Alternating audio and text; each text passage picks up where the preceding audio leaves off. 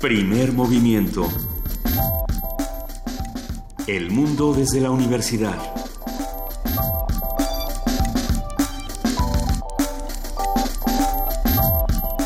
7, 6 de la mañana y estamos ya en primer movimiento. Buenos días, querida Luisa. Buenos días, querido Miguel Ángel Quemay. Me agarras así con el trago de café más copioso de todos los tiempos. Estamos despertando con mucho gusto de estar juntos. Sí, bueno, hay muchas, hay mucha información. Es un programa muy rico el que tenemos el día de hoy. Amanecimos con los desafíos de la nación que organizó la, UNAM para poner a debate, poner a discusión los grandes temas de la nación. Uno de ellos es la justicia, la corrupción. Y bueno, el comisionado de la Policía Federal, Manelich Castilla Cravioto, dice que la sociedad ha debilitado los controles formales para cerrar las puertas a la corrupción. Ah, bueno. Somos los culpables. Éramos nosotros. Qué bueno que nos dicen que éramos nosotros. los, que, los, que, vemos feo a los policías. Es, es, es, digo, vale la pena tomar la, la, la este los audios originales de, de Manelige Castilla Cravioto, porque es una línea en la que seguimos pensando que hay una cultura de la corrupción y que los ciudadanos somos los culpables de tener esta percepción tan errónea de la policía. Y habrá que preguntarnos a, niveles estructurales no, no de quién es la culpa, sino a quién le toca también eh, pues frenar todos estos mecanismos de corrupción e impunidad en el país. Eh, son muchísimas las preguntas que se hacen, por supuesto, este tema que mencionas, Miguel Ángel, está completamente ligado a lo que ocurrió en días anteriores con Javier Duarte en, Veracruz, lo que está pasando justamente el día de hoy, por ejemplo, vamos a tener eh, este momento clave en el que se define si Duarte acepta o no acepta volver de Guatemala. Bueno, ahora sí que volver es un término muy bonito para decir si lo extraditan o no lo extraditan. Eh, de igual manera, muchas cosas están ocurriendo en el mundo. Ya vieron eh, todas las, declaraciones de Trump y el Telecán y el TLC y, y, si no cambia mucho no lo quiero, ya no quiero nada. Y bueno, Venezuela es otro tema porque hoy van a tener una marcha eh, impresionante, algunos a favor, otros en contra, por supuesto, de Nicolás Maduro. Entonces, el mundo está eh, vertiginoso el día de hoy. Qué raro que esté vertiginoso, ¿verdad? Sí. Sí, Luisa. Y bueno, justamente la fiscal de Guatemala hoy en varios, varios medios mexicanos señala que Guatemala no refugiará a criminales mexicanos. Es fuerte, digamos, la visión de México. ¿No los refugiará más? Hay, que, hay, que, hay que ponerle el paréntesis de no, un día ni un día más. Sí porque lo que se preguntan muchos analistas en distintos medios de comunicación es eh, cuánto tiempo ya tenía a Javier Duarte en Guatemala y las autoridades cuánto tiempo tenían, durante cuántos días se tuvo el conocimiento, durante cuántos meses. ¿no? Entonces, son, preguntas interesantes que hay que hacernos de Guatemala, de nuestro país, de los Estados Unidos, de Venezuela, de Rusia, que también tiene noticias, y, y, de todo el mundo. Bueno, ¿qué te parece si vamos viendo qué tenemos el día de hoy, hoy Tenemos, hoy tenemos, eh, vamos a hablar con Humberto Guerra, él es doctor en literatura hispánica del Colegio de México y es profesor investigador del Departamento de Política y Cultura de la UAM Xochimilco y ha escrito un libro muy importante que se llama Narración, Experiencia y Sujeto, que son estrategias textuales en siete autobiografías mexicanas. Un libro verdaderamente completo, complejo, muy rico sobre... ¿Te gustó mucho, verdad? Sí, me gustó mucho. Es un libro muy completo sobre la epistemología y un análisis sobre cómo los escritores se ven a sí mismos, un grupo de escritores muy importante en la segunda mitad del siglo XX y que todavía muchos de ellos, y algunos de ellos, pocos, siguen vivos. Sergio Pitol es el único que sigue vivo, y José Agustín, de, este, de estos siete escritores. Habrá que, habrá que discutirlo en un momento más, porque también vamos a tener nuestro miércoles de alimentación. Vamos a hablar de colaciones con María del Carmen Iñarri, tú ella es maestra en nutriología con especialidad en obesidad y comorbilidades. Ella es profesora e investigadora del Departamento de Salud Pública de la Facultad de Medicina de la UNAM. Eh, qué, qué, miedo, no quiero que, que María del Carmen Iñarri vea las, las chatarras que tenemos sobre la mesa. Esas no son colaciones. La colación es lo que está entre cada comida, si no me equivoco. Sí, tenemos jícamas, pestejotes, pepinos, zanahorias. Tortilla. Tortillas. aquí, aquí, por supuesto, canasta básica. Sí, este, sí. nada, nada, ningún, ningún producto chatarra. Vamos a aventar todas esas bolsitas que hacen así de comida chatarra. Nadie le hizo así. Mira, Arturo, así nuestro ingeniero en cabina ya nos voltea a ver como de dejen las galletitas en paz. Se, se, robó los totopos. tenemos más cosas esta mañana. Sí, tenemos, eh, vamos a tener la presencia de Genaro Villamil, que es un escritor y periodista, él es, eh, escritor de la revista Proceso, sin embargo, colabora en diversos medios sobre temas de comunicación y bueno, vamos a hablar con él sobre cuál ha sido la percepción en los medios, cuál ha sido el registro de las detenciones de, los, de Duarte, de Yarrington y de los mecanismos de la impunidad que se reflejan en medios, en redes sociales.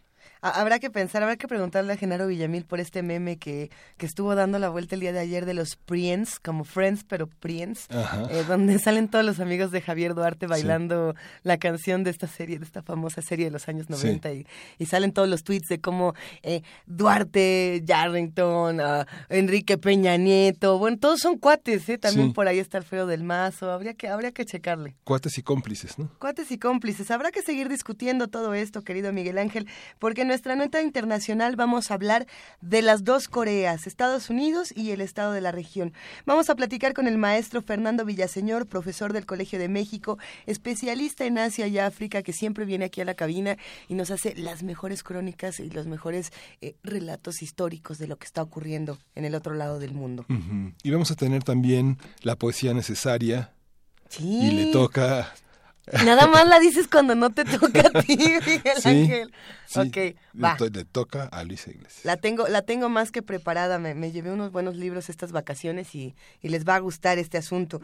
Mesa del día, desarme de ETA. Este tema que el día de ayer platicábamos con Pablo Romo de Serapaz y que habrá que diseccionar todavía más, habrá que ver de qué se trata y qué repercusiones tendrá a futuro. Vamos a platicar con Alejandro Orozco, comunicador independiente, que nos va a contar un poco eh, de qué se trata este asunto del desarme de ETA. Sí, y bueno, tenemos la, la curaduría musical a cargo de Dulce Wet, quien es la jefa de la discoteca Joaquín Gutiérrez Heras de nuestra estación de radio. Hola. muchas gracias. Hola, Dulce, buenos días. Muy ¿Qué buenos tenemos días a ambos, a toda la audiencia de primer movimiento, de la comunidad de primer movimiento, pues estamos de plácemes la Facultad de Música de la UNAM, eh, porque la Orquesta Sinfónica Estanislao Mejía eh, interpreta mm, mañana, jueves, en el patio Octavio Paz de la Biblioteca Nacional, la que está cerca del Metro Valderas. Ahí vamos a tener el primer programa que se repite en la sala de Tzahualcoyotl el viernes a las ocho y media dentro de las actividades de Libre La Rosa, ¿no? ¿Y qué tocan?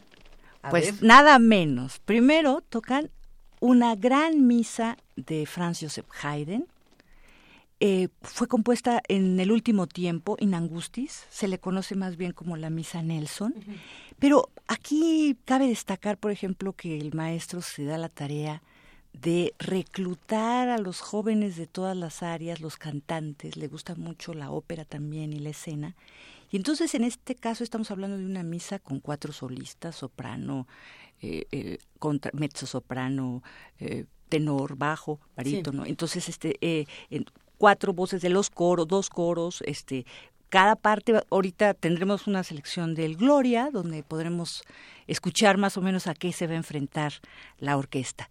Después tenemos la participación de un ensamble de cámara que el maestro fundó con la suite Holberg, y esto es lo que está con el libro y la rosa también, porque Holberg es a Dinamarca lo que Cervantes a nosotros y, o Shakespeare a la lengua inglesa. Entonces, y eh, esto es para orquesta de cámara, ¿no? En lo que se desatan una participación de 91 músicos jóvenes de siete escuelas superiores, no solo la FAM, sino ella es la convocatoria, la que convoca todo esto a través de esta orquesta sinfónica Estanislao Mejía, que dirige Sergio Cárdenas y entonces tenemos la consagración de la primavera.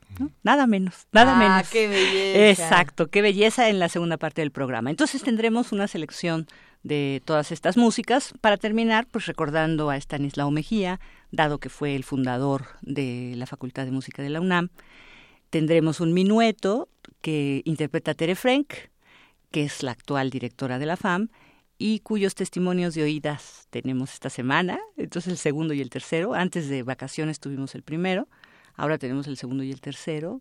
Eh, entonces, bueno, pues creo que va muy al caso. ¿Cuándo, dónde, La invitación, exacto.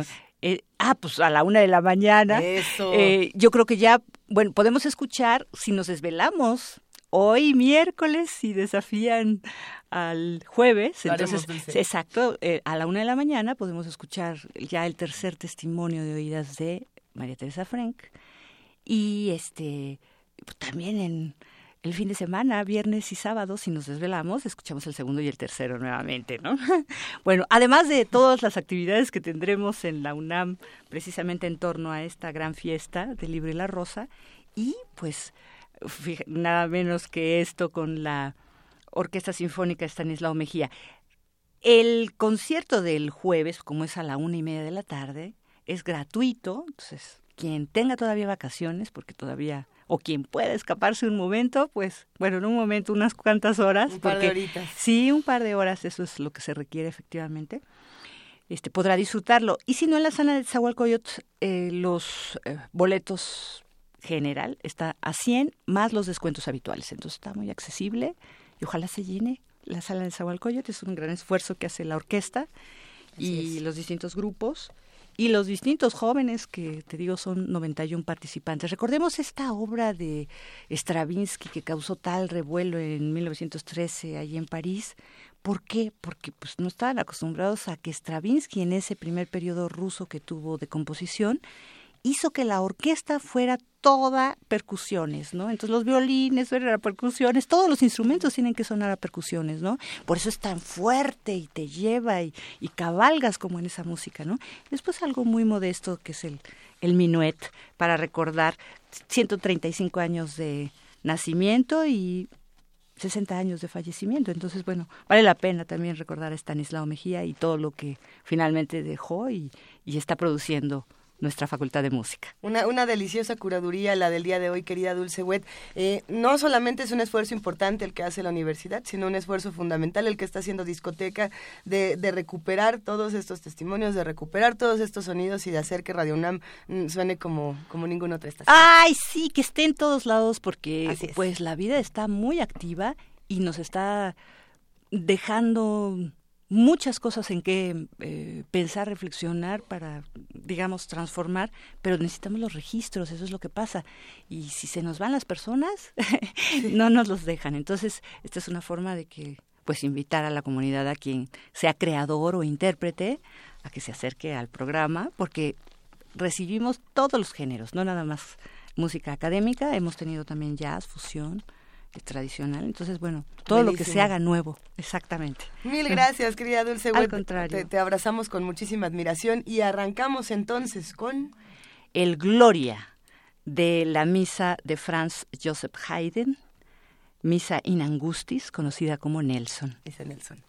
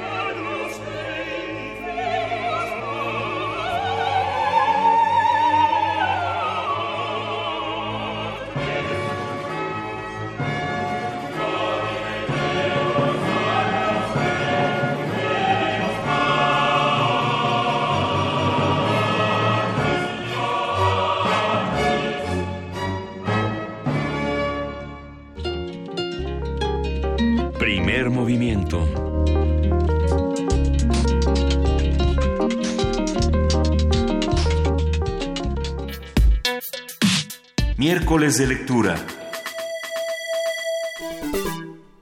Regresamos a primer movimiento, son las 7.22 y una autobiografía es el relato que una persona hace de su propia vida. Se le considera una redacción literaria de no ficción, ya que lo narrado en ella es verídico en tanto se basa en la vida del autor. Aunque algunos dicen que todo lo que llega al papel se vuelve ficción. Exactamente. O sea que es un tema complejo. En este tipo de texto el escritor tiene total libertad para expresar sus ideas sin tener que ceñirse a una estructura o lenguaje específicos. Incluso el orden en la narración de los acontecimientos acontecimientos puede ser no cronológico. Insisto, es un tema complejo saber eh, en qué momento estas autobiografías son verdaderamente autobiográficas, en qué momento son ficcionadas, pero yo creo que todo todo tiene el derecho de ser este ficción. Sí. Aunque sea autobiográfico. Bueno, ya, perdona, ya continúa. bueno, vamos a conversar sobre, sobre, este aspecto. Le decíamos esta mañana que vamos a conversar con el doctor Humberto Guerra. Él es un especialista, es profesor, investigador del Departamento de Política y Cultura de la UAM Xochimilco y ha hecho un libro verdaderamente extraordinario con una bibliografía muy amplia, el estado de la cuestión verdaderamente a fondo, una bibliografía larga en inglés y en español y en, y, en, francés, muy importante, con múltiples referencias de congresos, de, de simposiums y un, y, un, y un ensayo muy arriesgado en torno a siete figuras de la literatura mexicana que son muy importantes, fundamentalmente nacidos en los años 30. Salvador Elizondo, Juan García Ponce, Vicente Leñero, eh, Juan Vicente Melo, eh, eh, José Agustín, nacido en el 44, y bueno, está con nosotros ya en la línea Humberto Guerra. Doctor, buenos días, ¿cómo está? Hola, ¿qué tal? Buenos días. Un gusto, un gusto escucharte, Humberto Guerra. Y a ver, estábamos aquí, como, como verás, ya discutiendo qué pasaba con las autobiografías, pero ¿cómo se definen? ¿Cómo, ¿Cómo podemos definir lo que es un texto autobiográfico? Bueno, en principio es un texto híbrido. Este es, su fascinación y su dificultad. Es tanto ficción como texto referencial. Eh, no podemos dejar de irnos a un lado hacia el otro. Cabalga al mismo tiempo en estas dos corrientes, digamos. Ha escrito un libro sobre unas figuras fundamentales del siglo XX mexicano, que son García Ponce, Melo, Salvador Elizondo, Monsiváis, Leñero. Es una invención de Manuel Carballo el presentarse a sí mismos después de un gran ciclo de escritores que hubo en el Palacio de Bellas Artes a finales de los 50, los escritores por ellos mismos. ¿Cómo definen, cómo se cómo definen a la literatura mexicana posterior estas autobiografías que son, que son calificadas como precoces en su momento? ¿Cómo los definen ellos mismos? ¿Cómo, define usted este, esta presencia de este, este, de este pues discurso? sabemos que es una generación bisagra, ¿no? Se rompe con el nacionalismo cultural y se buscan nuevos parámetros de expresión. Y en la literatura específicamente estos autores son quienes están buscando esos parámetros de expresión y se abren dos corrientes muy establecidas que sería bueno, una personificada o liderada por Elizondo, que es más introyectiva, más universalista, este, eh, mucho, digamos, más decantada, purificada, centrada en el lenguaje, y la otra liderada por Monsiváis, que sería mucho más referencial, más apegada a la cultura popular, a la oralidad, este, y cada, cada una de ellas tiene sus este, parámetros y sus virtudes, ¿no? Hay una, hay una, me llama mucho la atención que a lo largo del libro expresa al principio, pero bueno, es, forma parte de las conclusiones, que dice que en el caso mexicano la doble moral tiene la reticencia a cometer las tareas de la autobiografía, la constatación de la hipocresía y la excesiva cortesía que aqueja la vida en México en todos los órdenes de la existencia, hace que la figura pública tenga dificultades para ser tratada por el individuo propio, ¿no? Sí, así es. Bueno, es un lugar común de que los mexicanos somos sumamente corteses y sumamente hipócritas, ¿no? Entonces, este... No todos, no todos. bueno, un 99%. sí. Este, pero eh, más esto era mucho más fuerte en los años 60, ¿no? Sí. Este, eh, la vida privada eh, parece que empañaba el de ejercicio público y el ejercicio público parece que estaba desligado de la vida privada.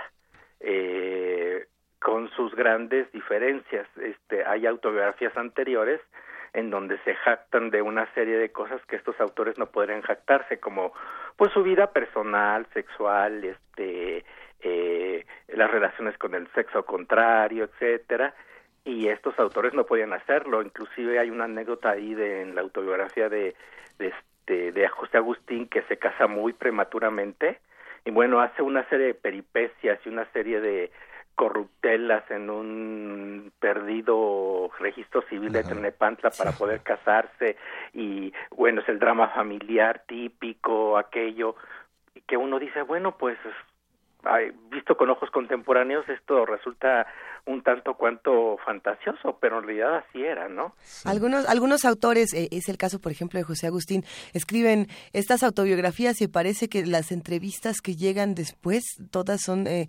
alrededor de estas, como si no existiera otra verdad de, lo que ocurre con sus vidas, que ocurre con otros textos, no solo con los autobiográficos.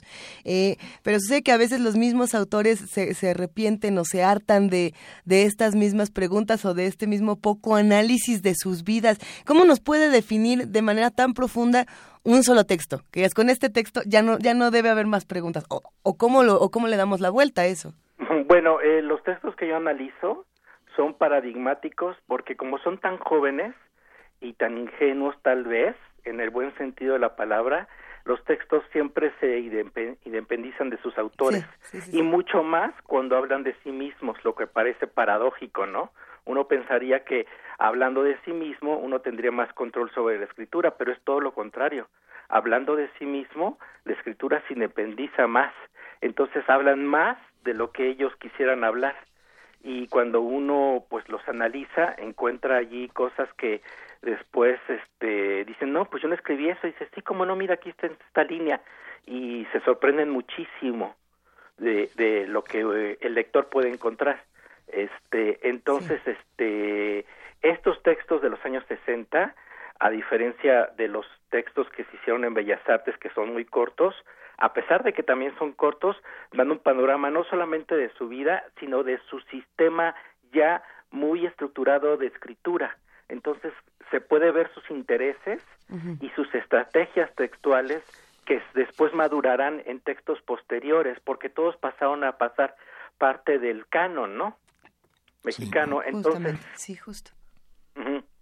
Ahí, doctor, eh, eh, hay una parte, recuerdo la, recuerdo la autobiografía de Monsiváis que termina diciendo, tengo 28 años y no he conocido Europa. Así es. Hay una, hay una, hay una parte en, la, en estas autobiografías que me da la impresión, me he tenido la fortuna de leer todas, y me da la impresión de que hablan más de lo que quieren hacer, de lo que llegarán a ser, que de lo que son. Así es porque siempre se habla desde el presente. El, pasado, y eso también es una fascinación que tiene este tipo de textos, siempre se ve con la luz del presente, nunca con la luz del pasado. Es una falacia histórica inclusive pensar que uno lee un texto histórico eh, tal como sucedieron los hechos. No, sus, este, se están viendo a través del, del reflejo o del espejo o del matiz del presente por eso, por ahí hay un epígrafe que dice, cuando vemos una fotografía, este, no, este, eh, o hablamos de nosotros, no hablamos como somos, sino como, este, sino como fuimos o quisimos vernos más bien. Entonces siempre es una mirada desde el presente. El pasado se conforma de la situación de quien escribe desde el presente.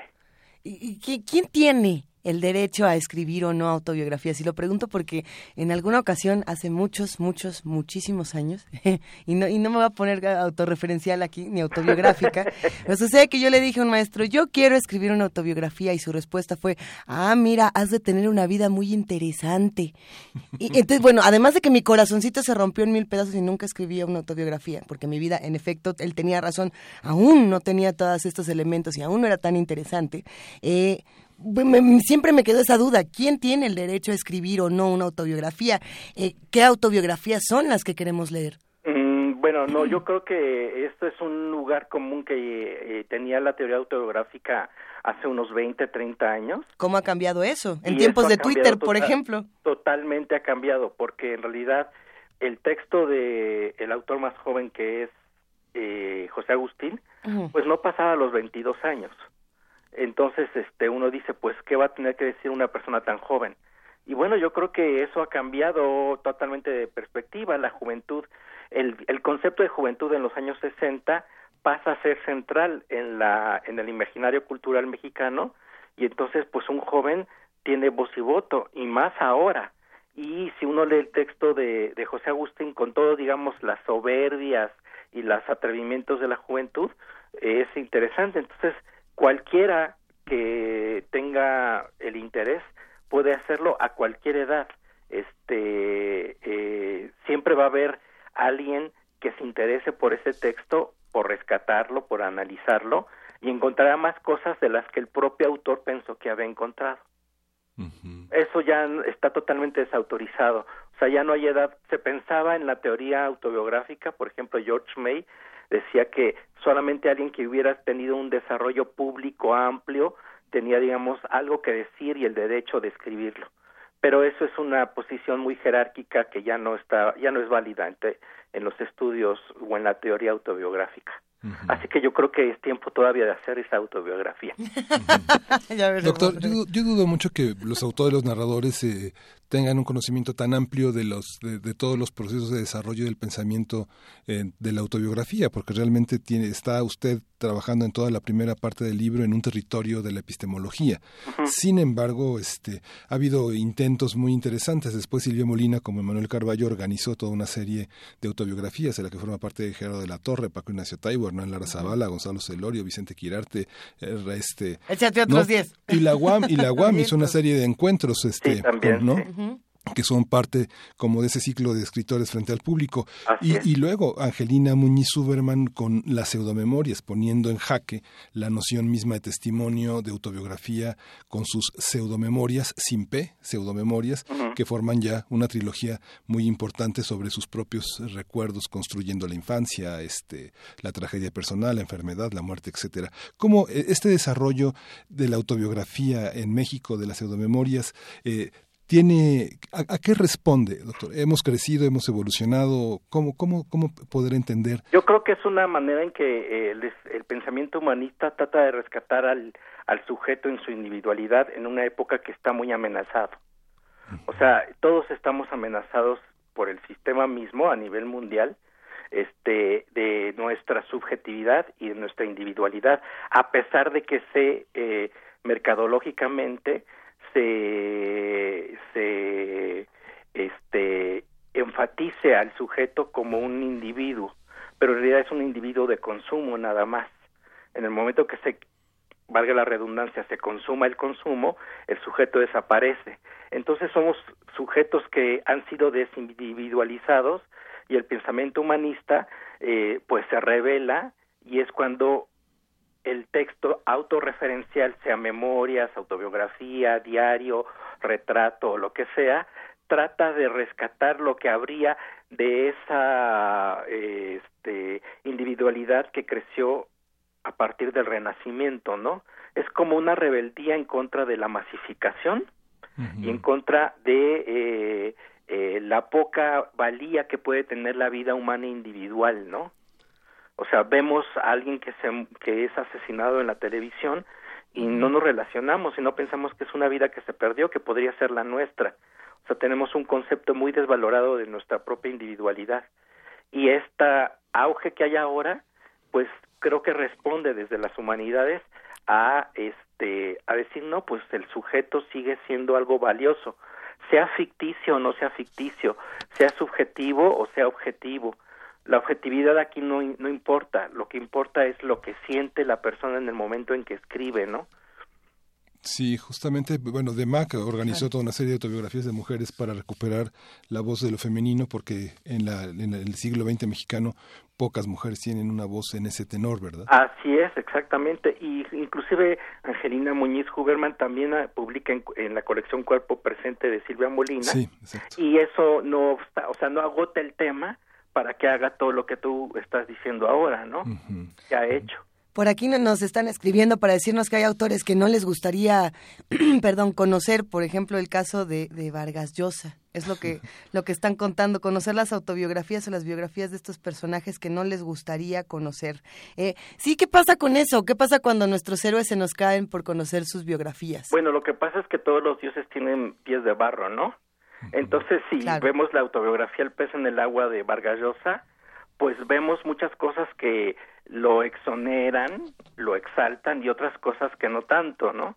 Eh, lo que pasa es que el lugar de la de la literatura de ficción en Latinoamérica ha sido un lugar un poco privilegiado y un tanto intocable y tenemos miedo de ver a esos personajes con debilidades.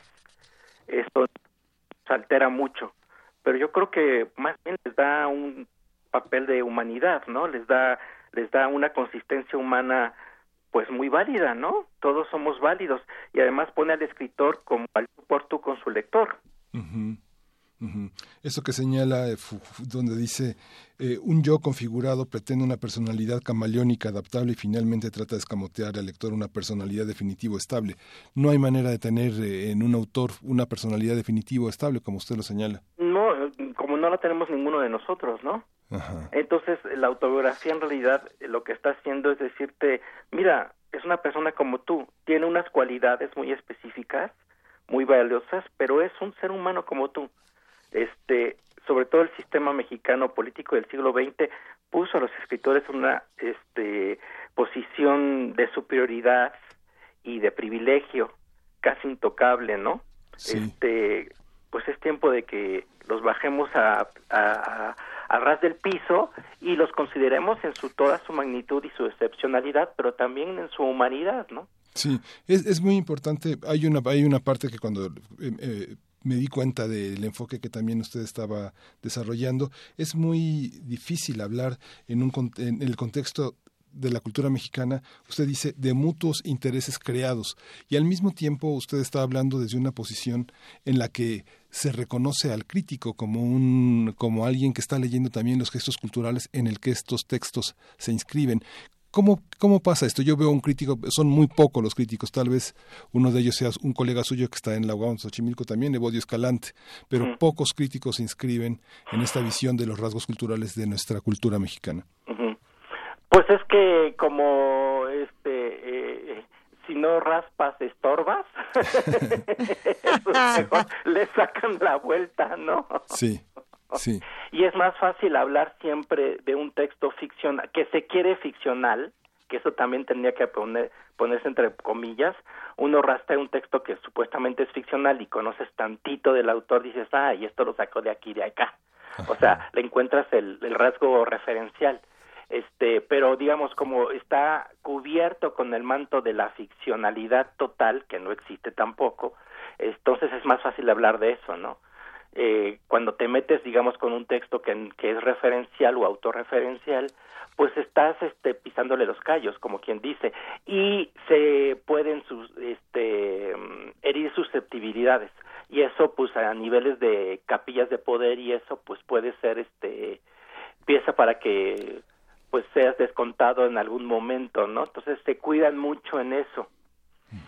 Aquí, aquí nosotros tenemos una muestra de, de, este trabajo que has realizado Humberto Guerra, pero cuéntanos también eh, de todos los textos autorreferenciales, de todas estas autobiografías con las que te has metido, ¿cuáles han sido las que más te han sorprendido y las más controversiales? Hay son, yo creo que paradigmáticas, que es la de Salvador Elizondo y la de Carlos Monsiváis. ¿Por qué?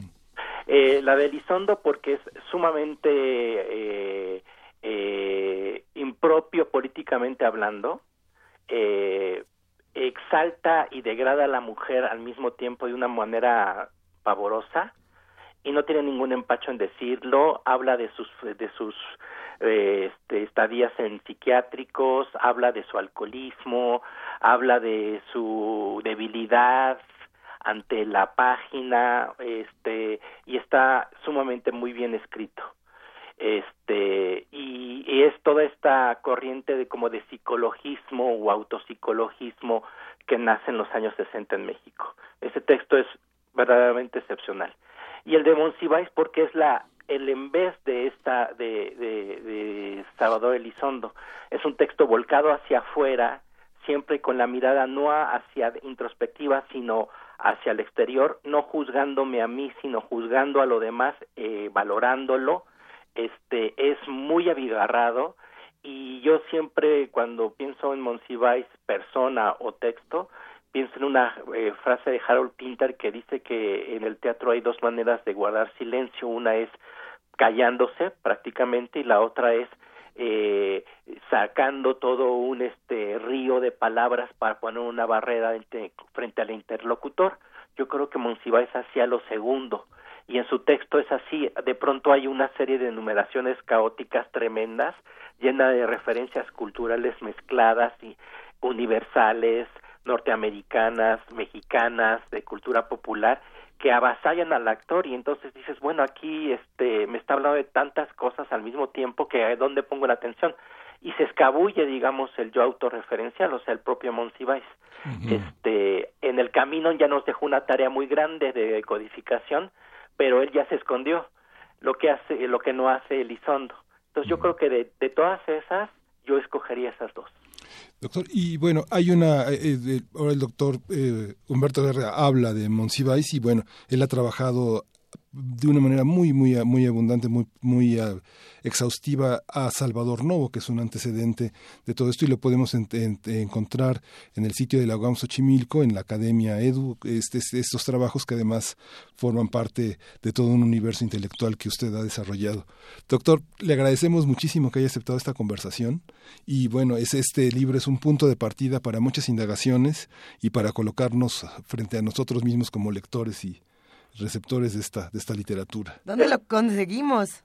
Este, bueno, en librerías de Guam y en las del coeditor, que es Bonilla Artigas.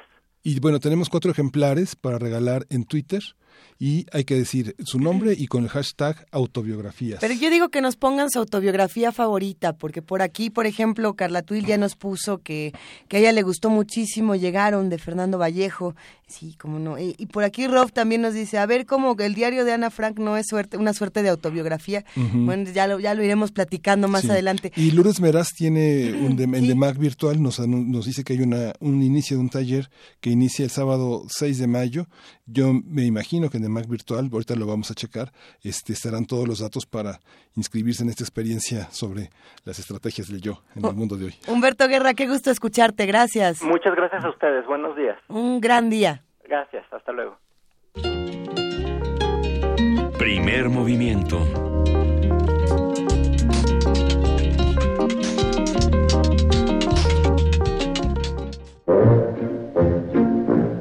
Nutrición y activación.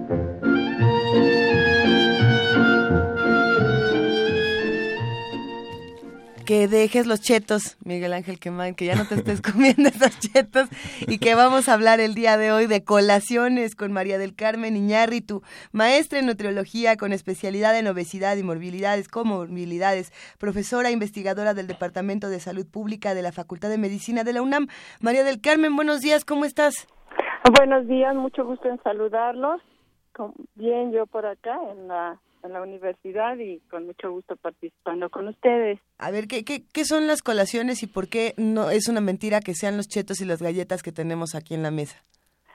Bueno, pues las, las colaciones o refrigerios o tentempiés son una porción pequeña de alimento que tiene una función importante de proporcionarnos energía y proteínas para que nos mantengan bien em, a lo largo de las horas que estamos, eh, que no pasen tantas horas entre cada uno de los alimentos. Entonces, estas em, pequeñas cantidades de alimento eh, nos proporcionan esta energía que, que hace que, que mantengamos nuestros niveles em, de azúcar, que no lleguemos con un apetito voraz para la siguiente comida mayor y, y evitar muchas veces la fatiga, la irritabilidad, pero que debe de deben de contener este nutri energía y nutrimentos, pues no no debemos de comer eh, cualquier cosa nada más para que nos quite el hambre, ¿no? Entonces es principalmente lo que lo que son las colaciones.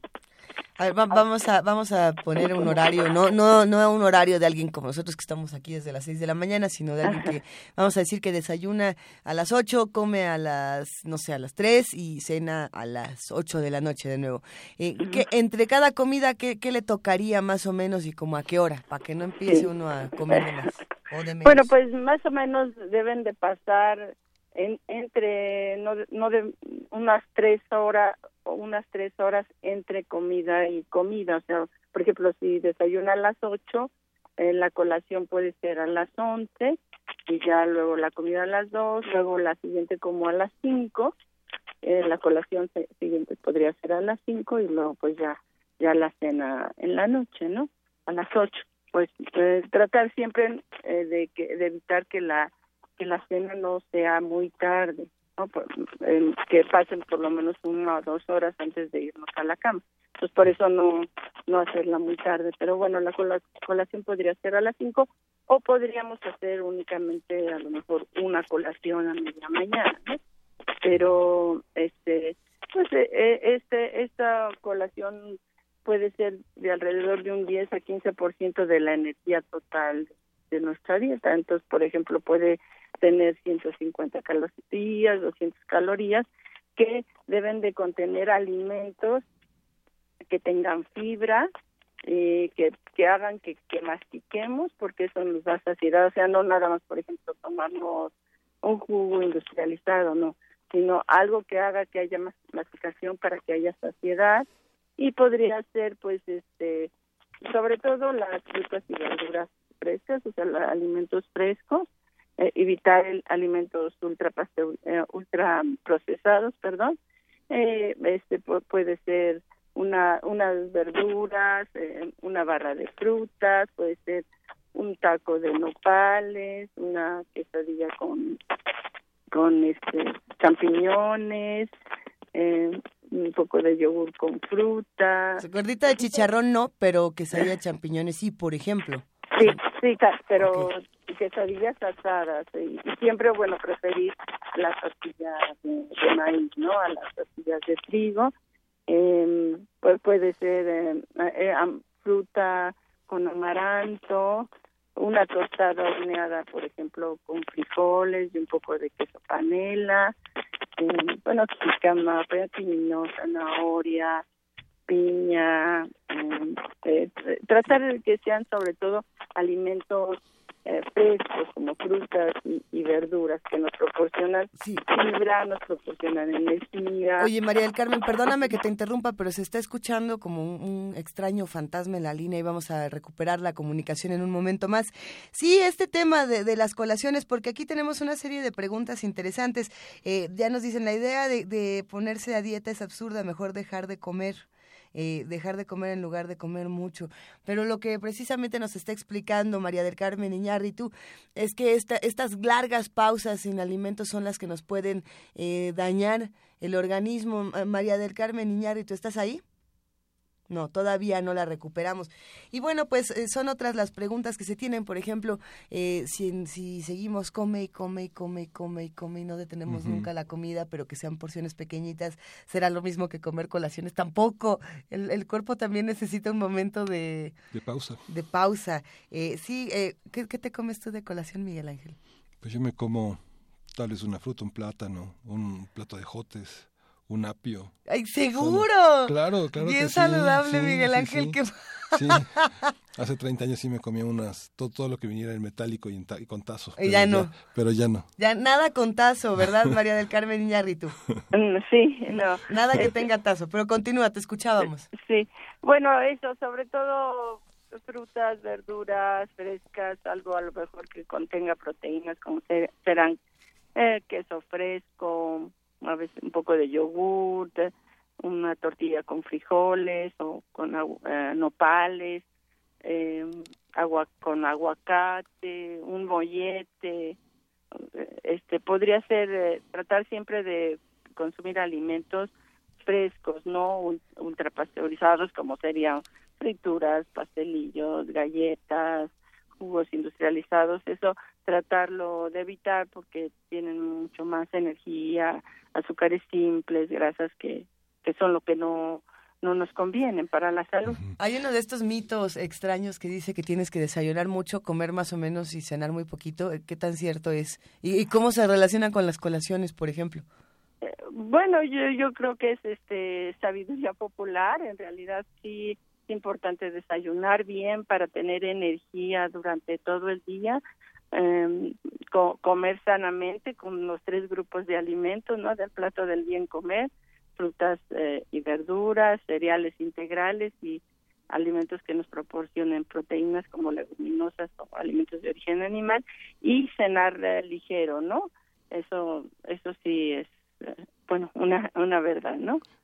Para, para, una cultura como la nuestra, este, a pesar de que hay personas que han cursado una licenciatura, una maestría, que tienen mucha información, que saben lo que es una caloría, ¿cómo planear una, una, este, una, una, una dieta calórica adecuada a uno? ¿Cómo, cómo hacer esta, esta suma? ¿no? Yo, nunca lo he logrado, a pesar de que ha sido un interés verdaderamente. trato de vivir saludable, pero es, es, es algo muy difícil. ¿Hay es, es una cosa cultural? Es... Sí.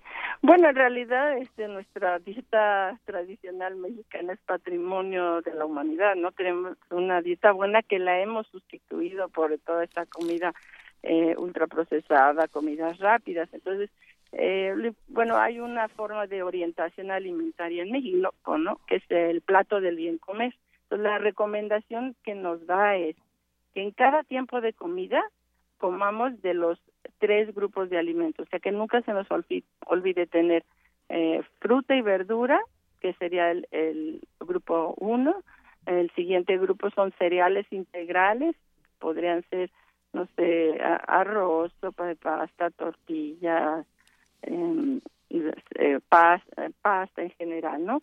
Y eh, siempre que sean cereales integrales y alimentos que nos proporcionan proteínas, que pueden ser o leguminosas, frijoles, lentejas, garbanzos o algún alimento de, de origen animal, siempre eh, carnes que sean magras, eh, este pesca, preferir el pollo y el pescado, las carnes rojas, eh, ¿no? Entonces, esto, estos tres grupos de alimentos que, que estén en cada uno de los tres tiempos de comida. Entonces, vamos a asegurar que tenga, sin estar contando calorías, porque eso es muy no debe de ser este tratar de que siempre estén estos estos tres grupos no y el tamaño de las raciones de las porciones que no sea tan grande que es uno de los problemas que estamos teniendo que nuestras porciones cada vez son más grandes no este, hay, un, hay un dibujo que en el que te van enseñando que la, la porción de carne es más o menos la palma de la mano la palma de la sí la palma de la mano el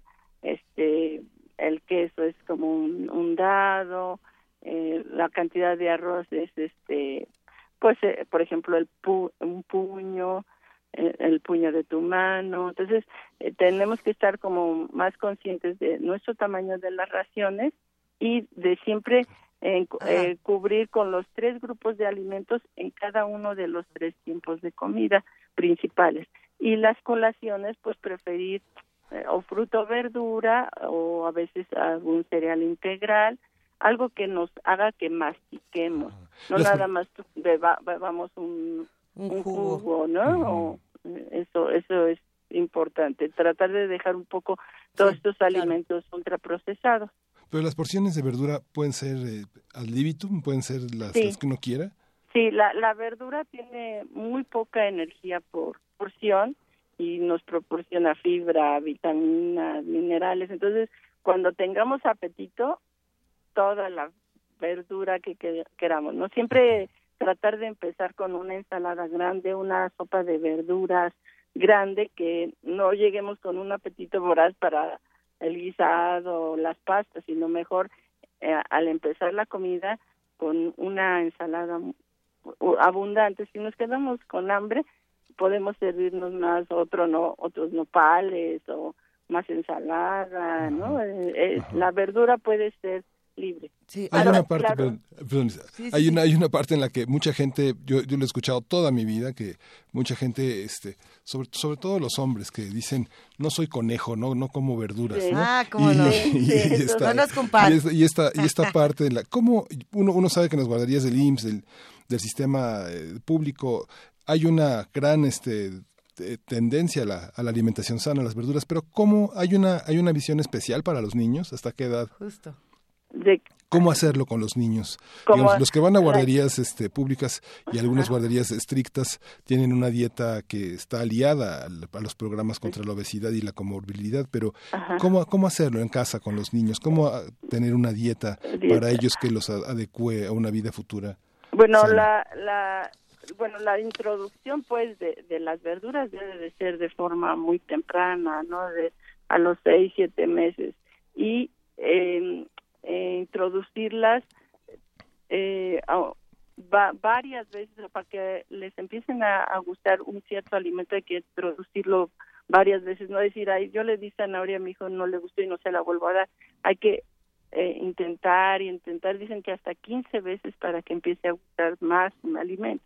Entonces siempre tenerlo presente en la casa es un alimento que puede estar en los bolsillos de cualquiera las verduras de la estación y de la región son muy baratas. México es un país con una biodiversidad impresionante, entonces que siempre estén presentes, que los padres lo consuman, porque como dice, el papá no quiere comer verduras y queremos que el niño lo haga, ¿no? Entonces lo que pasa en las guarderías que le ofrecen y los niños hacen mucho copiando, entonces si todos los niños lo comen, pues ellos aprenden. Entonces en casa siempre tener verduras y que toda la familia coma, ¿no? Y, esta parte de sociabilizar, comer en familia, que ya lo hemos perdido, ¿no? Entonces que siempre haya verduras en la mesa y que toda, todos los miembros de la familia lo consuman, ¿no? Sí. Eso hace y, y presentárselas de diferente manera, ¿no? Para que para que ellos este vayan agarrándole el gusto a, la, a las verduras que en realidad son, bueno, deliciosas, ¿no? Hay muchísima variedad. Yo, no sé qué será más difícil si que un niño que un adulto le agarre el gusto a las verduras, un adulto que se ha negado toda su vida. Sí, yo creo que el adulto es mucho más difícil, ¿no? Porque ya esta creación de los eh, hábitos alimentarios saludables es desde desde la infancia, ¿no? Entonces, como son tratar eh, nosotros adultos de, de inculcar estos hábitos saludables sanos y bueno hacer los cambios pues vamos a divertirnos con todos estos alimentos, vamos a disfrutar de la comida, de las tres comidas y, bueno, de desayuno, comida, cena y de las colaciones respectivas. María del Carmen tú muchas gracias por ponernos activos con la nutrición el día de hoy. Bueno, mucho gusto en saludarlos, que tengan un buen día. Mil gracias, un abrazo. Hasta luego. Primer movimiento. Hacemos comunidad.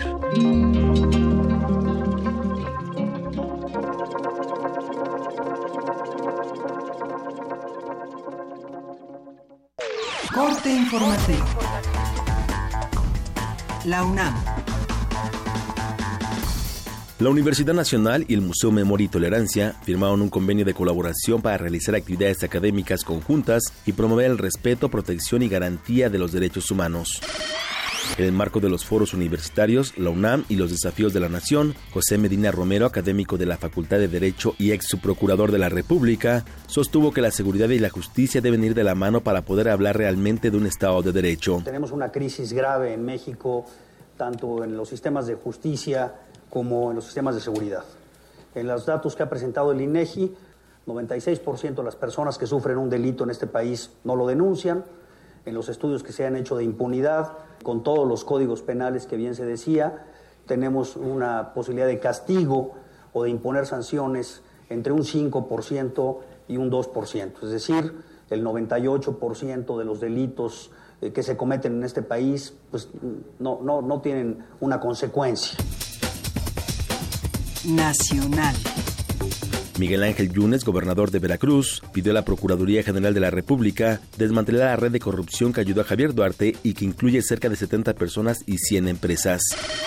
Por su parte, senadores del PAN y PRD exigieron a la PGR dictar medidas cautelares en contra de Karime Macías, esposa de Javier Duarte, así como de otras personas de su círculo cercano con el fin de evitar que evadan las investigaciones. En entrevista con Radio UNAM, la doctora Feggy Ostrovsky, académica de la Facultad de Psicología del UNAM, habló sobre el perfil psicológico y la sonrisa del exgobernador de Veracruz, Javier Duarte, en el momento de su detención. La risa primero es algo muy fundamental en el ser humano, que es de automático. Entonces, fingirla cuesta trabajo y se detecta cuando la finge. Entonces, ¿qué está pasando con esta gente? Yo creo que podrías explicarte como que es parte de lo que llamamos la triada oscura de la personalidad.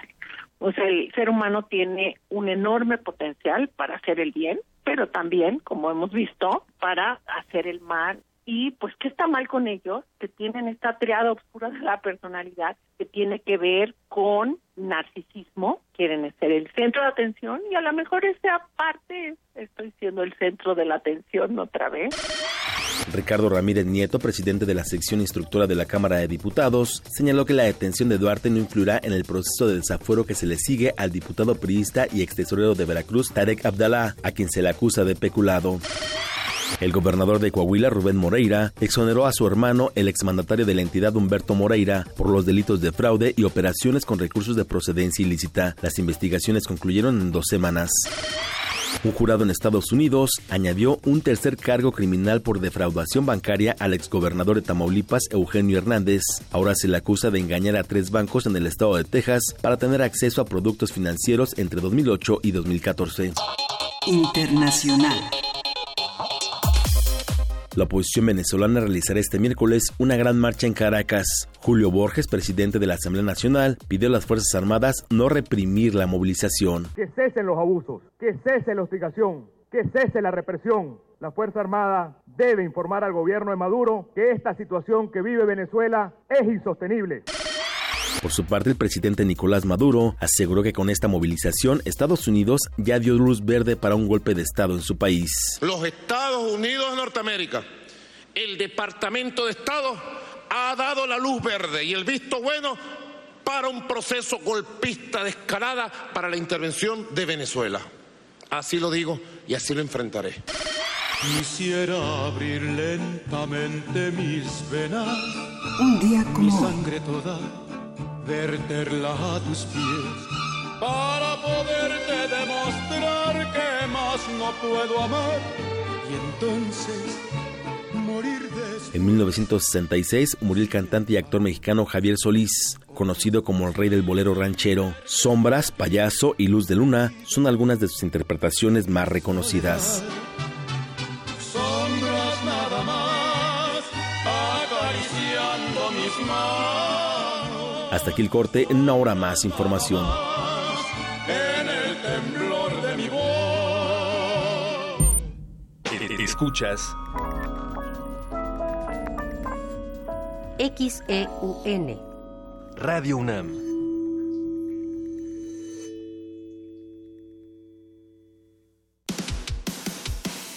Dejar huella en cada aula de la UNAM es un deber de un verdadero Puma. Huella y apoya Fundación UNAM a de cara a miles de universitarios. Súmate 5340-0904 o en www.funam.mx. Contigo hacemos posible lo imposible. En abril, el Jardín de las Letras reverdece. Fiesta del Libro y la Rosa. Sigue la transmisión especial en vivo desde el Centro Cultural Universitario. Viernes 21 a las 10 de la mañana, sábado 22 y domingo 23 a las 4 de la tarde. Abre los oídos y echa raíces. Radio UNAM, 96.1 FM. En un mundo desigual e intolerante, ¿cuál es la línea que nos separa del otro? Sin margen. Borramos fronteras. Acompaña a Luisa Iglesias y conoce los ecos de la diversidad social. Todos los jueves a las 12 del día por el 96.1 de FM. Radio UNAM.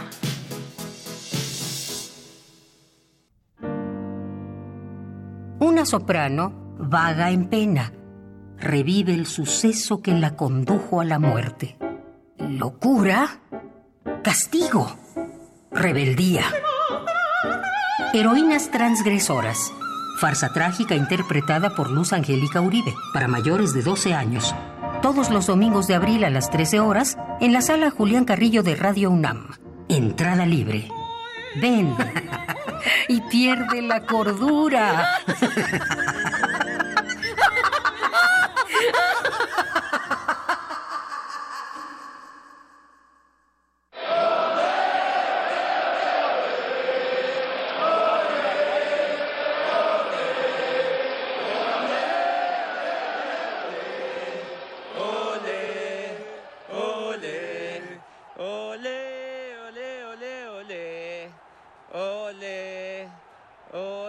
Sin participación nada funciona. Este 2017 necesitamos ser parte del juego. Instituto Electoral del Distrito Federal. Libros, música, danza, teatro, exposiciones, talleres, presentaciones editoriales y mucho más. En la gran celebración de los lectores. Fiesta del Libro y la Rosa, 21, 22 y 23 de abril. Centro Cultural Universitario. Invita a la Universidad Nacional Autónoma de México a través de la Coordinación de Difusión Cultural. Entrada libre. Consulta sedes alternas y cartelera en www.universodeletras.unam.mx. La primera línea de fuego en el jazz es la más impredecible. Y por motivos de seguridad, lo recomendable es escucharla con la protección de un aparato radiofónico. Los improvisadores. Escucha los conciertos grabados en la sala Julián Carrillo de Radio UNAM. Jueves 20 de abril, 17 horas, Gustavo Nandayapa y... Martes 27 de abril, 17 horas, Federico Sánchez y... Porque en abril los músicos también juegan. Radio UNAM.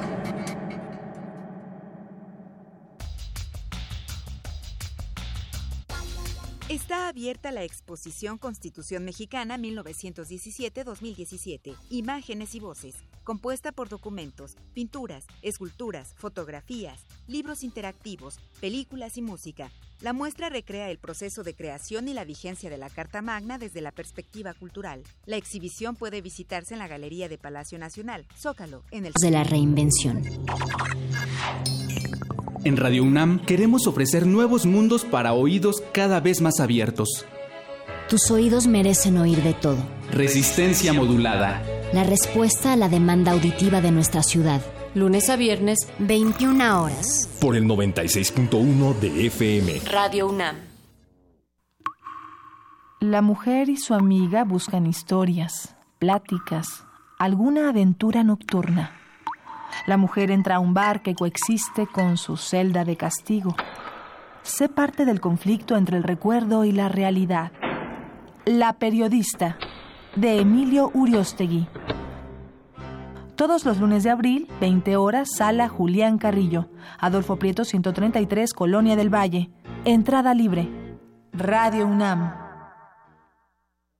Los independientes. Los de editorial emergente los artesanales. Aquí se reúnen las alternativas literarias, los otros libros. Tianguis de apoyo a la diversidad textual, del 28 al 30 de abril. Adolfo Prieto 133, Colonia del Valle. Entrada libre. Descubre novedades editoriales y llévate grandes sorpresas. Radio UNAM.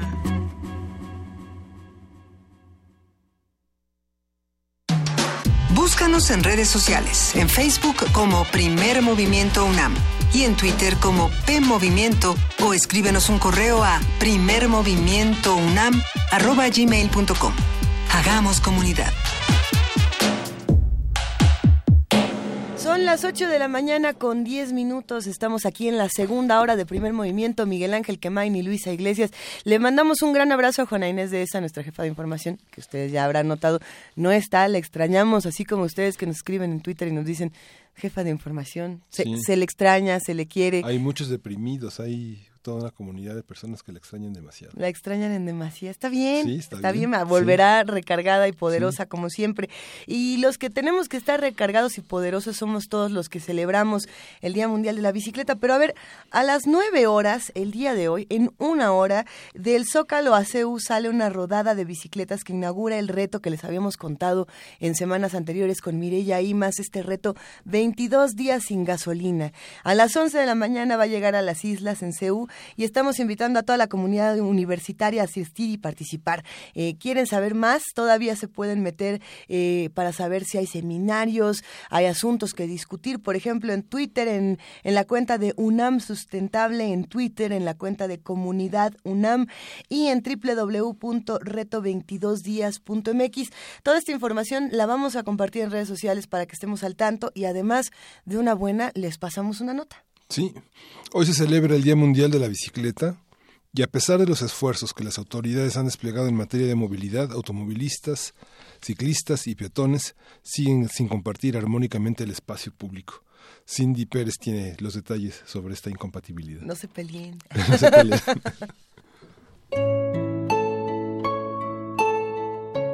Cada 19 de abril se celebra en todo el mundo el Día de la Bicicleta, con el fin de impulsar su uso y destacar los beneficios para la salud y para la movilidad. Pese a los esfuerzos que ha realizado la Ciudad de México por impulsar este medio de transporte, aún queda mucho camino por recorrer para que los automovilistas, ciclistas y peatones compartan el espacio público. En entrevista para Radio UNAM, el académico de la Facultad de Arquitectura, José Ávila Méndez, señaló que el uso de la bicicleta es menor en comparación con otros medios de transporte. Esto es el 1% de la, de la totalidad de viajes que se hacen en la ciudad del que se realiza en bicicleta.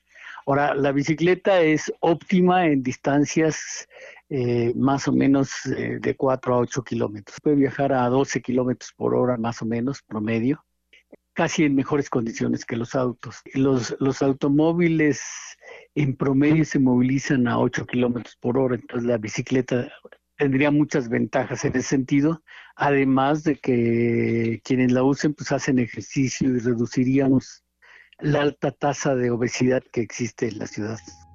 Según estadísticas de Ecobici, la Ciudad de México tiene más de 1.700 kilómetros de ciclovías. De acuerdo con estimaciones del Instituto de Políticas para el Transporte y el Desarrollo, 6 de cada 100 personas utilizan la bicicleta mientras que más de 300 personas murieron el año pasado a causa de accidentes de tránsito. Ante este panorama, el investigador universitario dijo que no existe infraestructura suficiente para los ciclistas. De algún modo se está haciendo para, los ciclistas y en, esas áreas, sobre todo en, territorio plano, bueno, pues una opción es poner los carriles eh, dedicados, como ya se ha hecho, algunos dedicados a bicicletas y autobuses, mejorar la cultura cívica. De algún modo le puedo decir que tenemos dos polos. El poder se identifica con y el estatus con el automóvil, la civilidad y la ciudadanía con el peatón, y la bicicleta es un, una herramienta, un medio intermedio, no se usa intensamente porque no hay ni la infraestructura ni la cultura cívica. Cabe señalar que la Ciudad de México será la sede de la sexta edición del Foro Mundial de la Bicicleta 2017, evento organizado por la sociedad civil en materia de ciclismo y desarrollo urbano sustentable. Entre sus actividades habrá talleres y rodadas. Una de ellas será encabezada por 50 cicloviajeros de Sudamérica, quienes harán un recorrido del Zócalo a Ciudad Universitaria. Para Radio UNAM, Cindy Pérez Ramírez.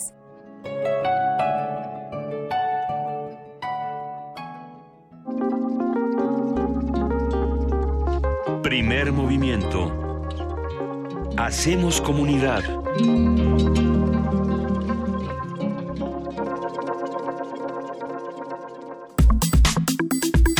Nota Nacional. A ver, la semana pasada se confirmó la aprehensión de Tomás Yardington y de Javier Duarte, ex gobernadores de Tamaulipas y Veracruz respectivamente, quienes llevaban varios meses prófugos de la justicia gracias a pasaportes falsos, nada más a pasaportes falsos, ¿verdad? Que les permitieron evadir a las autoridades en diferentes sitios. Tras las detenciones de ambos priistas, el presidente de México, Enrique Peña Nieto, declaró que esto es un mensaje firme y contundente del Estado mexicano contra la impunidad. Ándele, pues, por su parte, varios políticos de oposición criticaron el papel de la, administración de Peña Nieto frente a los presuntos delitos que se les imputan a diferentes miembros de su partido, principalmente tráfico de drogas y lavado de dinero, corrupción, impunidad, etcétera, etcétera. Todo esto ha tenido un impacto mediático muy importante, tanto en los medios nacionales, en los medios electrónicos y en las redes sociales. Y bueno, haremos un análisis de las notas relacionadas con estos temas, qué se sabe, cómo se ha manejado y qué uso político y mediático se les ha dado. Y para esto está Genaro Villamil, Genaro Villamil, quien es escritor y periodista de la revista Proceso y de muchos otros medios, entre ellos el blog Homo Sapiens. Así es. Es un, un querido amigo periodista muy respetado y entrañable. ¿Cómo estás, Genaro? Buenos días. Muy bien, buenos días, muchas gracias por la presentación. te queremos y te admiramos, Genaro Villamil. Ay, muchas gracias. Oye, a ver, ¿qué, ¿qué, qué, ha pasado hasta ahora? ¿Qué sabemos y qué no sabemos? ¿Y cómo lo hemos leído desde los medios de comunicación, estos asuntos de Tomás Yarrington, de Javier Duarte y, y de los PRIENS que ahora hemos visto en este meme de todos los amigos del PRI? Sí, bueno, lo que sabemos es que estos dos eh, gobernadores es gobernadores más bien prófugos de la justicia, en el caso de Yarrington desde hace más de cinco años, y en el caso de Javier Duarte desde hace seis meses, pues eh, fueron atrapados por instancias extranjeras, en el caso de Yarrington por la policía italiana y en el caso de, de Javier Duarte por la policía de Guatemala, y han generado pues una ola de reacciones porque lejos de la del discurso presidencial en, el sentido de que se está combatiendo la impunidad, lo que se está documentando es justamente cómo eh, este tipo de personajes han podido evadir la justicia durante tantos años, incluso en el caso de Javier Duarte estando en el gobierno, pues había ya una serie de elementos muy claros que hablaban de su pues de su ratería y de la manera en cómo estaba eh, saqueando las arcas de Veracruz, no solamente él, sino sus principales colaboradores. Entonces, hay una primera reacción de, de júbilo, digamos, por los que son atrapados, pero también hay una reacción de desconfianza, eh, sobre todo en el caso de Yarrington. Hay una serie de reacciones en donde se habla de una de un de un pues de una de un de, que lo atrapan de manera pactada o de una detención pactada sí y una serie también de declaraciones que se están que están rompiendo el guion de la Procuraduría General de la República. Por ejemplo, la fiscal de Guatemala, eh, Telma, no me acuerdo ahorita el apellido, eh, señaló que ellos no habían atrapado a Duarte antes porque la PGR no lo había solicitado. Lo cual es eh, raro, ¿no? La, la, Interpol no tendría que haber entrado antes a este asunto. ¿Cómo, cómo, se, cómo se explica? Bueno, para empezar, eh, Javier Duarte nunca debió haber huido del país. Es más, nunca debió haber huido ni siquiera de la, de la, del, Palacio de Gobierno de Veracruz. Un personaje tan señalado, tan mediáticamente observado. Él eh, da una entrevista en cadena nacional eh, con Carlos Lórez de Mola en Televisa el 12 de octubre y horas después desaparece, así, como por arte de magia, ¿no?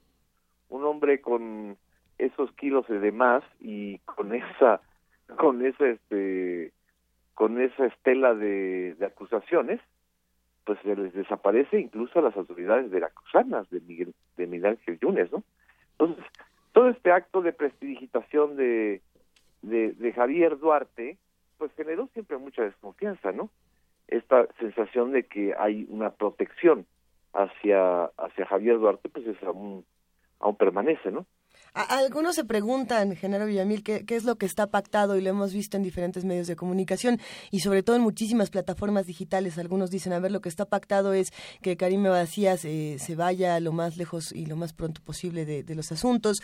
Eh, está pactado que, que este sujeto regrese para hablar mal de Andrés Manuel López Obrador, que si tienen o no algún vínculo. Eh, desde tu punto de vista y desde todo lo que has estudiado en redes y en distintos medios, ¿qué opinas? La reacción en redes habla de una suspicacia y una falta de credibilidad en las instituciones, ¿no? Lo que, según he estudiado yo y he, analizado tanto en el caso de Yarrington como en el caso de Javier Duarte, lo que tratan de pactar, no sé si esté pactado, lo que tratan de pactar es la los vínculos que traen ambos personajes con el grupo Atlacomulco en el poder, es decir, las redes de dinero que tanto Yarrington como Javier Duarte y otros personajes que también andan prófugos, como César Duarte, eh, tienen con el actual equipo presidencial. Es decir, es tratar de eh, minimizar el caso como si fuera historias estatales de abusos de, poder y, de, y de corrupción y no historias que están enlazadas en una red eh, nacional de gobernadores y de, y de y una red de corrupción y de pactos de impunidad entre estos personajes y quienes están actualmente en el poder. Es decir, no te puedes explicar a, Javier Duarte, no puedes explicarte que haya desfalcado en 35 mil millones de pesos la, la, el erario de Veracruz sin la complicidad de la Secretaría de Hacienda, por ejemplo. Por ejemplo. ¿Eh? O de la Secretaría de la Función Pública. Es decir, eso es lo que, para que esta historia tenga credibilidad ante los ojos de los mexicanos, no solamente son estos individuos, sino quienes permitieron y encubrieron este tipo de, de, de, de salcos del tamaño monumental. La verdad, es, hablar de 35 mil millones de pesos es, es una cosa de loco, son 1.700 millones de dólares. Y toda esta parte de que, de que se quiere usar a Javier Duarte para enlodar a Morena y, y, y a López Obrador, pues forma parte de la guerra del lodo que se está generando en, en vísperas de la elección en el Estado de México, ¿no? Creo que es más algo sobrecalentado mediáticamente que en términos reales, ¿no? A ver, eh, tenemos algunas preguntas de los que están haciendo comunidad con nosotros, las iremos compartiendo a lo largo de esta conversación. Eh, pero, por ejemplo, aquí hay un interesante, ¿por qué, ¿por qué dejamos de lado el caso de Yarrington y nos estamos centrando tanto en el de Duarte, por ejemplo? Bueno, Yarrington es, es un caso, desde mi punto de vista, mucho más delicado, mucho más grave, porque y, lo que pues, lo que sucede es que ya es lejano en el tiempo para algunos, ¿no? Y, y el caso Duarte, bueno, para empezar, Duarte es un meme andando, andando, ¿no? Es decir, uno lo observa, lo ve, escucha su voz, eh, ve sus gestos, sus desplantes y evidentemente te genera una reacción emocional, de coraje, de burla, de, de molestia, de lo que sea, ¿no? Pero Yarrington, ese sí es un personaje mucho más siniestro, y es que hay que hablar de escalas, eh, y además es un expediente de corrupción y de impunidad mucho más documentado. Yarrington desde el 98, desde un año antes de que fuera candidato del PRI a gobernador, ya estaba siendo investigado en Estados Unidos por sus vínculos con el cártel del Golfo. Siendo gobernador y siendo presidente Felipe Calderón, en 2004 se eh, mencionó y la PGR lo señaló que estaba siendo investigado. Y cuando la campaña presidencial en 2012, en febrero de 2012, también en Estados Unidos la DEA y la Corte de Texas, que lo está investigando desde hace años, volvieron a señalarlo y el propio candidato priista entonces, llamado Enrique Peña Nieto, y la dirigencia del PRI y otros personajes dijeron, esto tiene una un algo de sospecha, quieren manchar al PRI. O sea, nunca, nunca este, dejaron de protegerlo hasta muy entrado el, el, el sexenio, es decir, cuando ya hace dos o tres años, evidentemente Yarrington se fuga, ¿no? Entonces, es mucho más delicado porque además estamos hablando de una entidad como Tamaulipas que cayó realmente en una especie de guerra, de guerra civil interna eh, terrible desde los tiempos de Yarrington, ¿no? Eh, eh, ahí tenemos información interesante. Eh, el día de hoy se definen muchas cosas para muchos de estos sujetos, entre ellos se, define si Duarte regresa pronto o no regresa pronto a nuestro país. ¿Qué hacemos con esa información, Genaro Villamil? El tema de la extradición. Que si viene, si no viene. Mande. Que si viene, si no viene. A ver, ¿qué onda? la percepción de, de los mexicanos es evidentemente que llegue o se quede en Guatemala va a ser una, un, expediente este pues menor. A mí lo que no, no me importa si está en Guatemala o está en México, a mí lo que me interesa saber en lo personal y como periodista y como mexicano, por supuesto, es dónde está, dónde está el dinero. O sea, dónde, dónde están las cuentas bancarias, la, las 11 propiedades que tiene a través de prestanombres en Miami, por ejemplo, la red de 33 funcionarios con las que eh, Javier Duarte armó una red, ¿dónde están la, la, acción de la justicia congelando esas cuentas y devolviéndoselas al erario de Veracruz? Eso es lo, a mí lo que me interesa saber, ¿sí? Y me interesa que la justicia llegue hasta el fondo en este tipo de, de asuntos. Eh, si atrapan o no a Karime Macías, la chica que merece abundancia, pues será importante en tanto ella sea una de las piezas claves de la red de, corrupción de, de, Javier Duarte, ¿no? Presta nombres, eh, ella prácticamente tenía la lista de las propiedades y de las cuentas bancarias, según nos informó Miguel Ángel Yunes cuando en febrero de este año se, se hizo el cateo a su casa, ¿no? Sí, por supuesto. perdón, esta cuestión, eh, género de... Eh, la, personalidad de los gobernadores involucrados en el lavado de dinero y la corrupción. Yo me acuerdo como periodista llegué a cubrir varias cuestiones en, en Tamaulipas. Por ejemplo, en 2002 eh, participó en el Festival Cervantino. Yo creo que es de los últimos, de la última década, el, el estado que más, que con más dinero participó, cerca de 400 artistas de lo más importante de Tamaulipas. Luego el encuentro de escritores que organizó Tony, su esposa. Este, el manejo de la opinión pública en esta parte de desarrollo social, de, de desarrollo cultural, fue cobijado de una manera muy poderosa por el sexenio de Fox. Hay, hay, un, hay un maridaje muy fuerte en esa parte. Y otra pregunta, Genaro, las, las, las primeras o segundas damas de estos eh, gobernadores, sí. ¿qué papel juegan? ¿Cómo el lavado de dinero circula a través de cuestiones mediáticas que surgen, que son muy favorables para este tipo de personajes? Es muy interesante lo que estás planteando porque en, tanto en el caso de Yarrington como en el caso de, de Duarte, eh, la información que tenemos o que se ha publicado es que llegan a ambos a través de las esposas, uh -huh. ¿sí? A través de estas eh, compañeras que parece ser que no son solamente compañeras eh, sentimentales o emocionales, sino socias y cómplices, ¿no? Uh -huh. porque justamente estamos hablando de un modelo absolutamente caciquil y de patronazgo, es decir, de patrimonialismo, de, de, de, en donde el gobernador o el funcionario se siente una especie de pues de, de Pedro Páramo, ¿no? Dueño de los muertos, de los fantasmas y de los recursos de, de, de, cada entidad, ¿no? Y las, las esposas pues juegan este triste papel de cómplices y acompañantes y no de denunciantes o de, de, de quienes atreven a romper con la omertad, con el pacto de silencio que hay entre estas mafias, ¿no? Sí, sí. Por cierto, hay otro ángulo que se habla poco y que se ha mencionado poco, pero es muy interesante tanto en el caso de Yarrington y como en el caso de Javier Duarte. Ambos, en ambos casos, se trata de gobernadores que durante sus gobiernos asesinaron a muchos periodistas. Sí, es decir, en el caso de, de, de fueron nueve, si no me equivoco. Uh -huh nueve periodistas asesinados durante su sexenio y en el caso de Javier Duarte más de trece. Sí. Es decir, hubo una deliberada estrategia para acallar, para intimidar, para que no se supiera tanto los nexos de, con el crimen organizado que ambos estaban armando como la corrupción que ellos estaban encabezando, ¿no?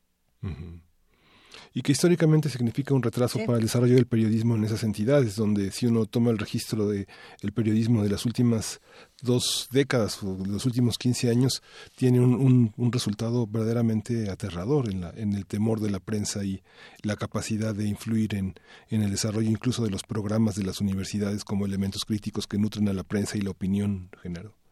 Así es, así es. es este es el otro saldo que también eh, a muchos comunicadores y periodistas nos gustaría saber si nada más van a atrapar a Yarrington y a Duarte como si fueran desfalcadores del erario o como eh, autores intelectuales del desastre eh, criminal en que dejaron a sus entidades, ¿no? A ver, Genaro Villamil, y entonces a todo esto, ¿qué, qué, qué se hace? ¿Qué respuesta se debe de tener eh, desde los medios, desde los, por supuesto, los que forman parte de esta comunidad digital? Lo digo pensando en, en si hay Chile o no que nos embone, según el presidente Enrique Peña Nieto, que si los agarramos, que si no los agarramos. Bueno, el día de ayer yo creo que todos entre carcajadas y, y, este, y de sazón, no sabíamos cómo responder a la respuesta que tenemos precisamente por parte de nuestras supuestas autoridades. Bueno, al presidente se le podrán ocurrir todos los albures posibles, pero sí, lo, bueno. que no nos, lo que no nos embona es la impunidad. Ajá. Y la impunidad no se acaba porque hayan atrapado a dos personajes, porque es evidente que la labor de atraparlos no fue de la Procuraduría General de la República. En el caso incluso de, de Yarrington y de Italia, es clarísimo que la presión vino de Estados Unidos y hasta lo han, lo han asumido y lo han dicho las autoridades italianas. Que la PGR quiera, eh, eh, como dice el dicho, ahora sí que eh, montarse en caravana ajena, pues es otra cosa. Lo que se, lo que, lo que las instituciones mexicanas tienen que hacer para empezar es evitar y eh, frenar este tipo de casos que todavía se observan en muchos gobernadores en funciones. Ahí está Erubiel Ávila, ahí está Manuel Velasco de Chiapas, están en funciones, ahí está Rafael Moreno Valle en Puebla. O sea, vamos a esperar hasta que dejen los gobiernos y se nos pelen para que otra vez volvamos a este ciclo de historia. Sí. O sea, ¿por qué no actuar desde ahora? Ahí está la Auditoría Superior de la Federación. En noviembre de 2016 menciona a ocho gobernadores, ¿no? Eh, eh, para empezar. Y en segundo lugar, que los y las investigaciones de, de Duarte y de Yavin, pues lleguen ahora sí que hacia arriba y hacia los lados y hacia sus antecesores. El caso, por ejemplo, de Javier Duarte no se puede uno explicarlo sin eh, Fidel Herrera, por ejemplo. ¿no? Es la continuidad. Que, que él, él, representó, a final de cuentas, la continuidad y la decadencia del fidelismo veracruzano, ¿no? Entonces, ese tipo de cosas son las que en estos momentos van a generar mucha presión social. Pues con esto nos vamos a quedar el día de hoy, querido Genaro Villamil. Te seguimos, admiramos tu trabajo y esperemos hablar muy pronto contigo. Pues eh, será un gusto, compañeros, camaradas, colegas. Les mando un abrazo muy grande. Gracias, Genaro. Hijo, ¿qué, qué temas estos? Gracias, Genaro Villamil. Hasta luego. Hasta luego. Buen día. Venga, nosotros seguimos por acá en primer movimiento. No nos vamos con ráfaga porque nos vamos con música. ¡Qué belleza! Sí, sí, Más de la curaduría de Dulce Wet, queridísimo Miguel Ángel Quemain. Tenemos de Edward Grieg el, el, el, track número 4 que se llama Air, que forma parte de la suite Fra Holberg, que es la Opus 40. Vamos a escucharla.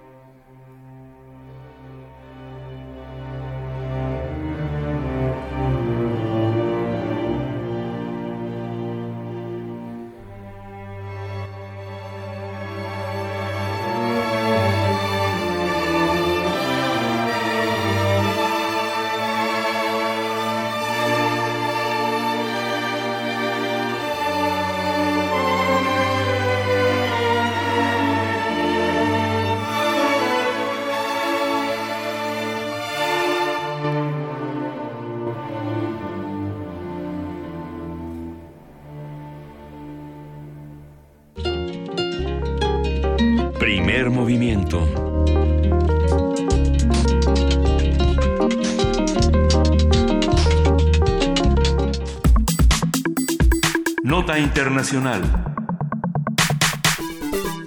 Durante dos décadas, el régimen norcoreano ha buscado un misil nuclear capaz de llegar a territorio estadounidense.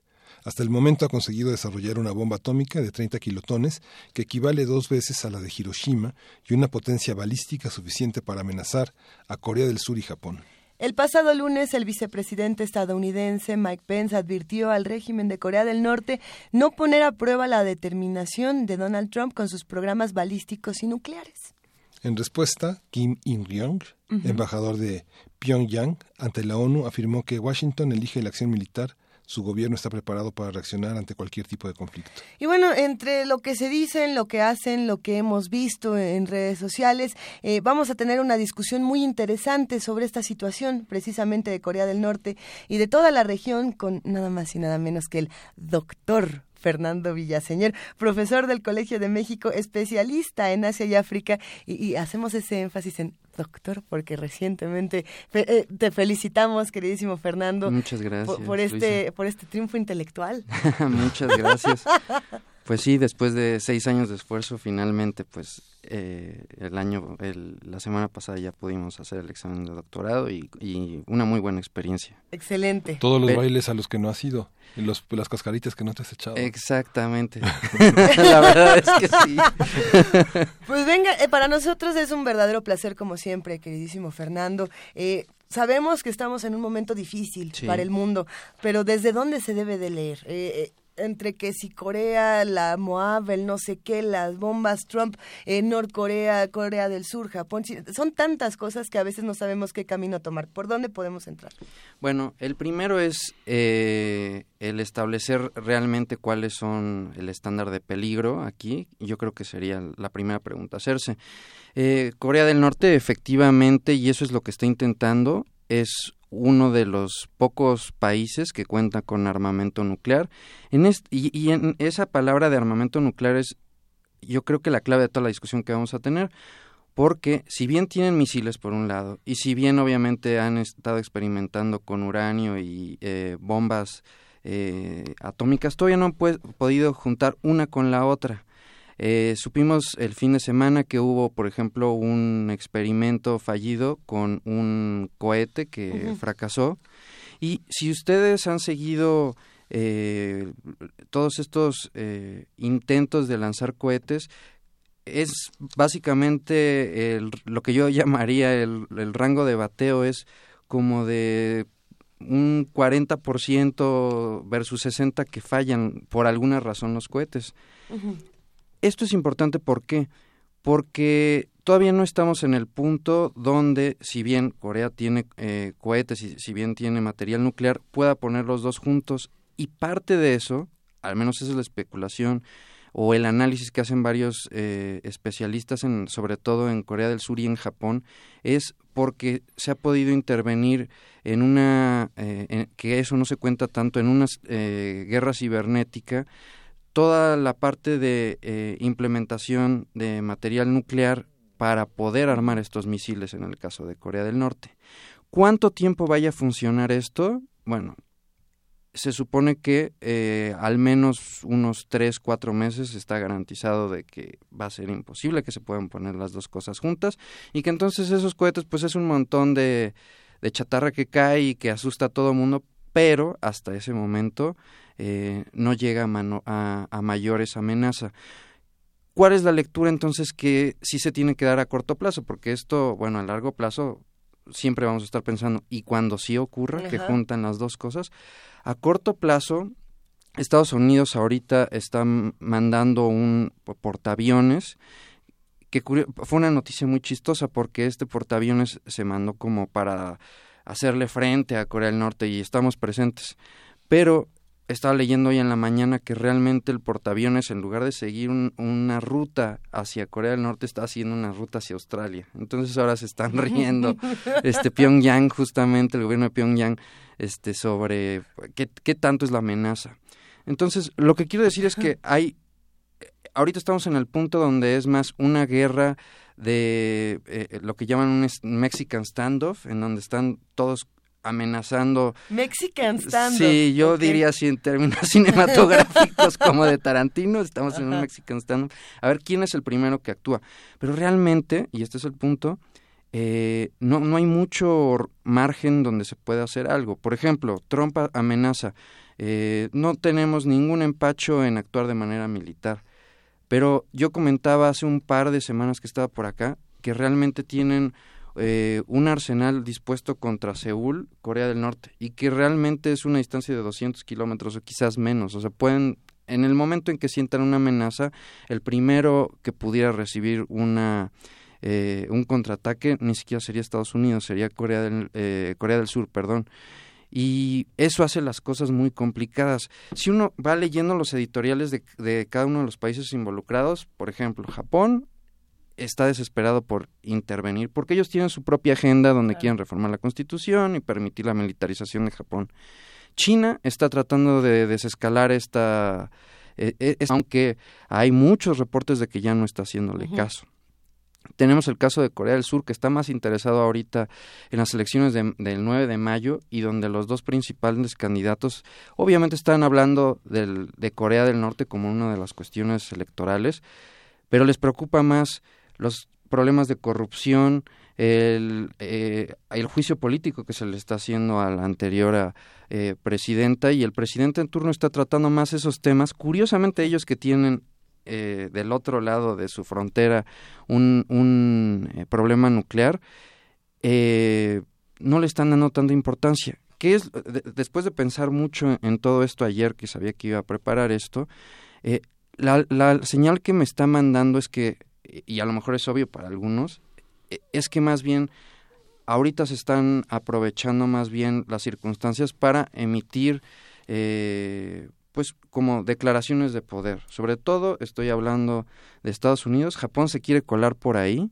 eh, para poder activar su programa. Ahorita es únicamente de autodefensa, pero que se pueda volver en un ejército real por la, amenaza de Corea del Norte. Habría que preguntarnos qué opina la sociedad japonesa. Eh, y la sociedad japonesa definitivamente está en contra. No lo va a querer. No tiene ese apoyo. Entonces, por eso tienen que justamente problematizar cada día más la situación de Corea del Norte. No estoy diciendo que eh, en unos tres, cuatro meses el panorama va a cambiar. Pero ahora la inteligencia tanto del Pentágono como de las agencias locales de Corea del Sur indican que no hay posibilidades reales de que un misil nuclear pueda salir de, Corea. Ahora, a lo mejor en, eh, fue un desfile militar, por ejemplo, el fin de semana, este otro tipo de acciones que se puedan tomar son muy probables. Eh, hay un análisis que estaba leyendo que dice que en los próximos días es prácticamente seguro que vaya a haber eh, una especie de provocación de parte de Corea del Norte. Eso puede ser el asesinato de algún diplomático, de, ya sea de Japón, pero sobre todo de Corea del Sur, el ataque con otro tipo de armas, algunos ejercicios militares que se hagan en la zona fronteriza. Eso va a ocurrir porque justamente lo que se quiere hacer es desestabilizar las elecciones del próximo 9 de mayo.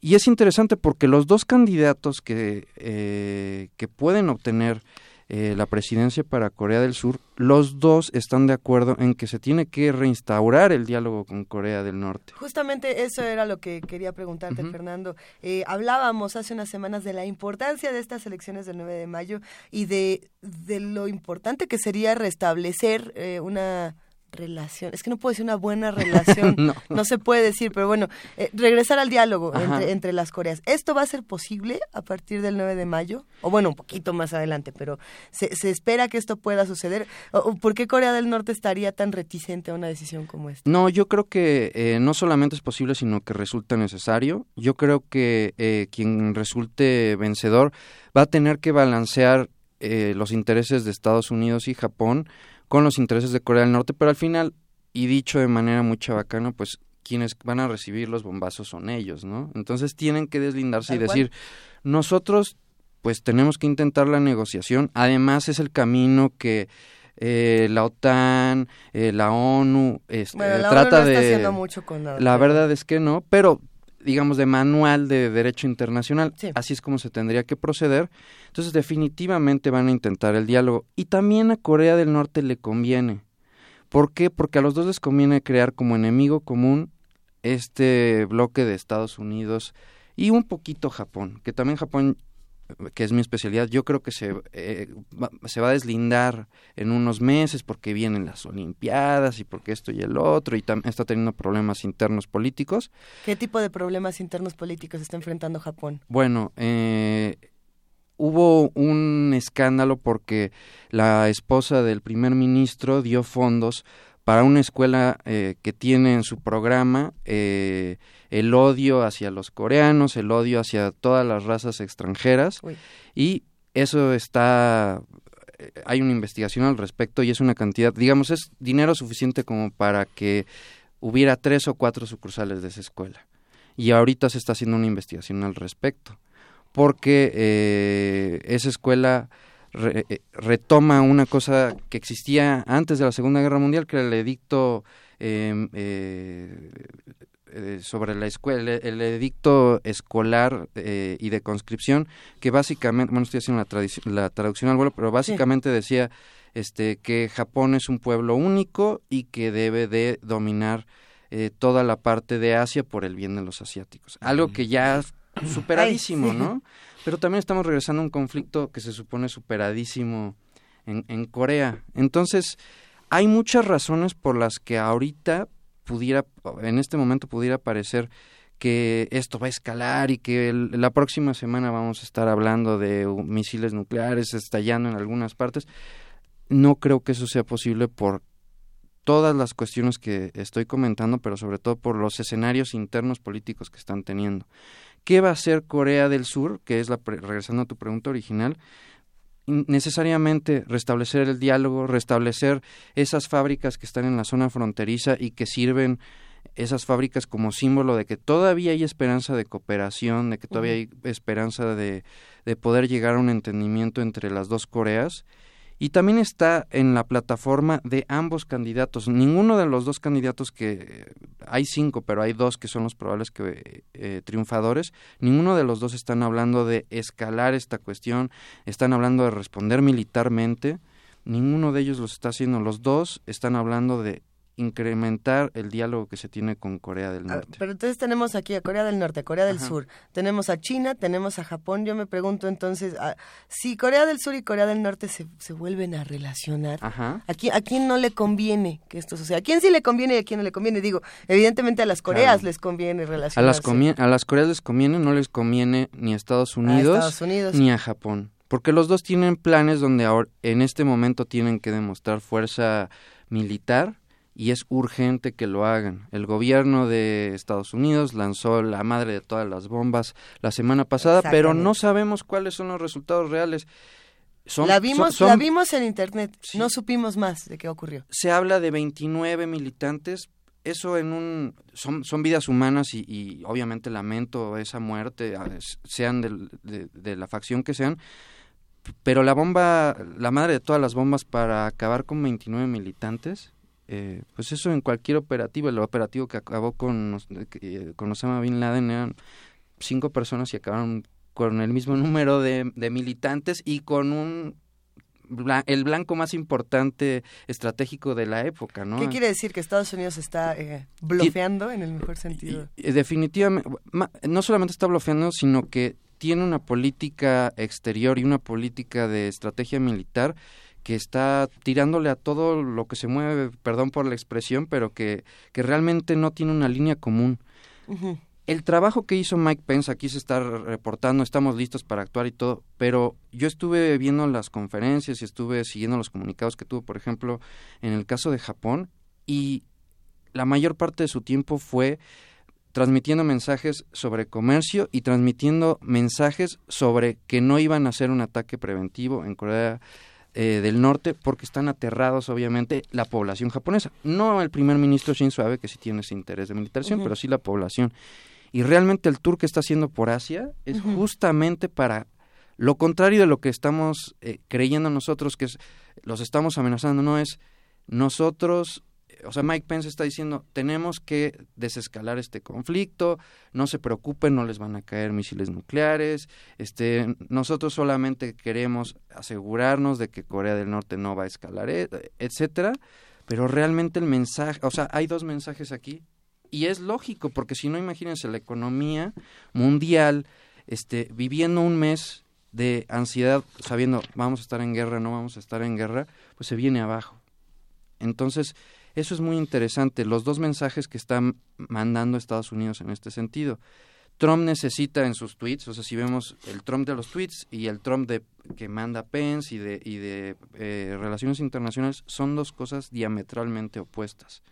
En este sentido, entonces, el ganador eh, va a ser Estados Unidos mientras mantenga que ellos están listos para atacar en cualquier momento. Lo, lo peligroso de esta noticia es qué pasa si se ven obligados a intervenir. Yo creo que eso no es algo que vaya a ocurrir en los próximos cuatro o cinco meses. Eh, todavía no se tiene, los reportes dicen, como he mencionado varias veces, que todavía no se tiene esa tecnología suficientemente avanzada y probablemente en ese intervalo de tiempo eh, vienen las elecciones, va a haber un candidato que va a tener el poder de negociar con Corea del Norte y que probablemente vayan a determinar, no es necesario tomar todas las demás iniciativas. Y ahora sí, Corea del Sur va a tener que negociar con Estados Unidos y con Japón, oigan, háganme favor de regresarse a sus países porque yo ya tengo esto más o menos resuelto. No es lo ideal, pero, ahí va. Eh, ahí va. Dame la oportunidad de, de hablar con ellos. Y obviamente la comunidad internacional tendría que apoyar ese intento. Pero de todos estos países y de toda esta región de la que estamos hablando, parece que quien va a salir ganón al final va a ser China. Definitivamente. O sea, China es a la que le conviene todo lo que está Completamente. Y, por, y por eso China en todos los comunicados está diciendo que ellos quieren intervenir, pero solamente para buscar el diálogo, para eh, desescalar el conflicto. China, y, pero esa proyección no solamente está haciendo en Asia, la está haciendo en todo el mundo. O sea, China está incluso en México mandando comunicados de que les interesa intervenir, energía limpia. China es el país que apoya el libre comercio. ¿Cuándo íbamos a pensar nosotros eso? Está cambiando ese diálogo. Y sí, definitivamente China ahora va a tomar ese lugar que tenía Estados Unidos de nosotros queremos mantener la paz mundial, este la democracia, bueno, la democracia es un término un poquito más complejo, pero digamos la estabilidad internacional, definitivamente aquí el ganador es China, pero eso sí, perdón si no lo dije antes, definitivamente aquí el ganador, el gran ganador es China, porque no tiene nada que perder y sí mucho que ganar poniéndose la medalla, incluso aunque sea Corea del Sur quien logre esta negociación, va a ser con el apoyo fundamental del gobierno eh, de Pekín. Seguramente así va a ser la noticia. Se se los vaticino en unos dos un mes y medio, dos meses, esa va a ser la noticia. Tenemos cuatro meses de, tranquilidad, por así decirlo. si sacamos un promedio de los cuatro o cinco meses, de los seis de acá, de los tres de acá, son cuatro meses de tranquilidad entre las Coreas. Ya estamos por, por cerrar esta conversación. Eh, ¿Qué podríamos esperar en el ahora sí que acabamos de pintar un escenario, pero sabemos que este mundo es completamente impredecible y cada vez que nos vemos, Fernando, hay una sorpresa diferente. Eh, ¿Alguna reacción que los Estados Unidos pudiera tener que modificar las cosas o ya no pueden realmente eh, tratar de mover el panorama con estas declaraciones vertiginosas, movimientos? Van a seguir estas declaraciones. Como les decía, la próxima semana, y no es que sea Nostradamus, pero es, hay un patrón que, que ha continuado ahí. hay un patrón que ha continuado y es lógico, se quieren desestabilizar las próximas elecciones, aunque a Corea del Norte le convenga que haya este cualquiera de los dos candidatos que gane le conviene a Corea del Norte, aún así va a haber por ahí un a lo mejor un ataque, una bomba, este no con muchas, digo, lo digo a lo mejor desde la tranquilidad de esta cabina, obviamente eso es muy grave para allá, pero no del nivel nuclear, no, no es una amenaza nuclear. Al mismo tiempo, probablemente va a haber una movilización por parte de Japón a una distancia que va a ser suficientemente alejada como para dar un mensaje de estamos aquí, pero no estamos en tu patio trasero. Eh, la única posibilidad, y bueno, sí, ciertamente Kim Jong-un es un cañón suelto, entonces, si hubiera un ataque de suficiente magnitud, eh, no una bomba, no a lo mejor ejercicios militares, no a lo mejor otro cohete. Es más, ya dijeron que cada semana van a hacer nuevas pruebas con cohetes. Eso va a seguir. Si algo de eso cambiara y, por ejemplo, pudieran juntar a una escala muy pequeña, pero material nuclear, con un arma este, eh, balística, entonces sí el escenario podría cambiar y entonces sí Estados Unidos tendría que intervenir. Yo lo veo muy, poco probable en los próximos cuatro o cinco meses y yo creo que las elecciones van a ayudar mucho para enfriar esta situación. Pues hasta aquí nos vamos a quedar el día de hoy, doctor Fernando Nostradamus Villaseñor. ha sido un verdadero placer. Eh, sí, son muchísimos los temas que se quedan por ahí preguntarnos, ¿y qué fue de la presidenta Park? ¿Y qué va a pasar? ¿Y qué va a pasar con tantas cosas? Ya habrá que dar este, una mesa completa para Japón. Yo estoy dispuesto con ustedes, Kia. Muchas gracias. Muchas gracias, Fernando. Mil gracias, Fernando. Nosotros nos vamos a una nota en este momento. Tenemos todavía información de lo que le ha pasado a los seres que se fueron de vacaciones y no se la pasaron también regresando. Sí, los que no han mutado completamente este, les va a interesar esto. Luego de un periodo vacacional, el regreso a las labores cotidianas puede generar fatiga, estrés y tristeza. Nosotros no tenemos nada de eso, Miguel Ángel. No, nada. no, no, no. Se trata de un proceso de adaptación a la vida laboral. Dulce García preparó la siguiente nota. El llamado síndrome postvacacional también conocido como estrés o depresión postvacacional, es un concepto que se refiere a la ansiedad o presión emocional que debemos afrontar al readaptarnos a las tareas laborales después de un periodo vacacional. No se puede considerar como una enfermedad, sino como un proceso adaptativo a la vida laboral. La vuelta al trabajo luego de las vacaciones afecta a las personas de diferentes maneras. Al menos el 33% de los trabajadores tendrá problemas para reincorporarse a sus labores cotidianas, según Lee H. Harrison, una división de ADECO. Algunos síntomas del llamado síndrome postvacacional son fatiga, estrés y tristeza. Consiste también en la falta de energía o de motivación, lo que se genera por una ruptura en el proceso de adaptación o transición entre el tiempo de ocio y descanso y la vuelta a la rutina de trabajo. El doctor Manuel González Oscoy, académico de la Facultad de Psicología de la UNAM, nos brinda más detalles. De trastornos en el sueño, trastornos en la alimentación, lo que es la triple A, apatía, abulia y anedonia, o sea, de repente ya no se ya no se siente el mismo placer por actividades que antes eran agradables, ya no se tiene iniciativa, ya no se quieren hacer las cosas. Entonces, estas personas lo que pueden hacer, pues en primer lugar, reconocer la causa, no, no forzosamente tiene que diagnosticarse como una depresión de manera clínica, como explica el doctor González Oscoy, la sensación de tristeza luego de las vacaciones es pasajera y hay formas de prevenirla. Procurar reinsertarnos en nuestras actividades domésticas ¿sí? de la manera más inmediata posible. no buscar descansar un día más, porque simplemente esto lo que hace es ir prolongando el proceso de readaptación. La sugerencia ahí sería una pequeña planeación desde empezar a prepararse a veces uno o dos días antes para el regreso a las actividades normales, ¿sí? Que puede implicar no estar hasta el último día de descanso en el lugar vacacional. Algunas otras recomendaciones para superar el síndrome postvacacional son ajustar el horario de sueño con anticipación, levantarse e ir a la cama más temprano y evitar el alcohol y la cafeína un día antes del regreso al trabajo o a la escuela. Para Radio UNAM, Dulce García.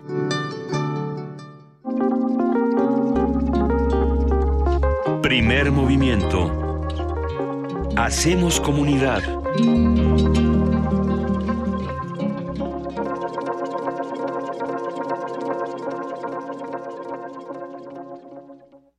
Corte informativo. La UNAM. En entrevista con Radio UNAM, el doctor Sebastián Pla Pérez, académico del Instituto de Investigaciones sobre la Universidad y la Educación de la UNAM, explicó el estudio que la entidad universitaria realizó en torno al nuevo modelo educativo acabamos de desarrollar un proyecto que se llama Preguntas Infrecuentes al Nuevo Modelo, donde 25 eh, investigadores responden a diferentes temáticas del modelo educativo que van desde qué se entiende por humanismo, qué se está entendiendo por conocimiento en una sociedad del conocimiento y una diversidad de temas que los investigadores del ISUE han eh, realizado en pequeñas entrevistas donde cada uno en su especialidad responde de una manera sintética a estos diferentes aspectos del nuevo modelo educativo. Judith Bosker, investigadora de la Facultad de Ciencias Políticas y Sociales de la UNAM, ganó el reconocimiento Marshall Skler Award 2017. El galardón distingue las obras y contribuciones al estudio social y científico de la vida de las comunidades judías. Nacional. Josefina Vázquez Mota, candidata del PAN a la gobernatura del Estado de México, presentó su declaración 3 de 3, donde declaró ganar 12.2 millones de pesos netos al año. Sin embargo, no dio información de su fundación Juntos Podemos. Además, junto con el líder nacional del PAN, Ricardo Anaya, acusó a Delfina Gómez de ser cómplice de Javier Duarte. Delfina fue la operadora de Morena en Veracruz cuando Duarte apoyó justamente al candidato de Morena, como lo han reconocido ya y se ha dado cuenta de ello aquí por el presidente de nuestro partido, de los propios pristas. Al respecto, Delfina Gómez, candidata de Morena, emplazó al dirigente panista a que en las próximas 24 horas presente las pruebas que presuntamente la vinculan con el exgobernador de Veracruz. Que Morena tiene la intención de precisamente mostrar que podemos hacer un tipo de política diferente, servidores públicos diferentes que realmente sirvan a la gente, no que se sirvan. Ahorita todos los actos de corrupción precisamente por el abuso que han tenido hacia los ciudadanos. En tanto, Alfredo del Mazo, abanderado priista, reconoció que hay casos de corrupción inadmisibles e intolerantes que manchan la imagen de los políticos, de los gobernantes y de los gobiernos. Durante su gira por Toluca fue increpado por un joven de la Universidad Autónoma del Estado de México. ¿Dónde está el dinero? ¡Regresa el dinero de Duarte! ¡Regresa el dinero de Duarte! ¡Regresa el dinero de Duarte! ¿Dónde está? Dígame. Dígame. Dígame. Por su parte, Juan Cepeda, aspirante del PRD, exigió a Del Mazo que explique la amistad que mantenía con Javier Duarte. Además, retó a los candidatos a que lleven a cabo sus giras sin usar seguridad privada. El Tribunal Electoral del Estado de México revocó la candidatura independiente a la gubernatura del Estado de México a Isidro Pastor, quien se declaró en huelga de hambre por tiempo indefinido a las afueras del Instituto Electoral de la entidad. No sé a qué le teman, a que hable con verdad a que les diga lo que son y que siguen abusando del dinero de la gente y dejar un espacio, dicen ellos en la resolución, dicen los magistrados, en pocas palabras, pretenden alargar este procedimiento para resolver por ahí del 20 de mayo, según los tiempos legales, si soy o no soy candidato, cuando ya legalmente se me ha dado ese carácter. Por segunda ocasión, la Cámara de Diputados postergó la aprobación de la Ley de Seguridad Interior. El coordinador del PRI, Sarcamacho, afirmó que aun cuando el dictamen está prácticamente listo, las condiciones políticas dificultan que se pueda aprobar en el actual periodo ordinario de sesiones que concluye en el último día de abril. El jefe de gobierno de la Ciudad de México, Miguel Ángel Mancera, solicitará una audiencia con el presidente de la Suprema Corte de Justicia de la Nación, Luis María Aguilar, para exponer sus argumentos en defensa de la constitución política de la capital. Economía y finanzas. El Fondo Monetario Internacional mantuvo sin cambio su estimación de crecimiento económico para México durante este año y el siguiente. El organismo mantuvo en 1.7% la expectativa que se estableció en enero pasado. Internacional. El presidente de Estados Unidos, Donald Trump, firmó un decreto para reformar el sistema de otorgamientos de visas a trabajadores calificados. Los trabajadores estadounidenses han pedido por mucho tiempo reformas para dar por terminados estos abusos de visas, y su llamado está siendo atendido por primera vez. Eso incluye tomar los primeros pasos para poner en marcha una reforma sobre las visas H1B necesaria desde hace tiempo.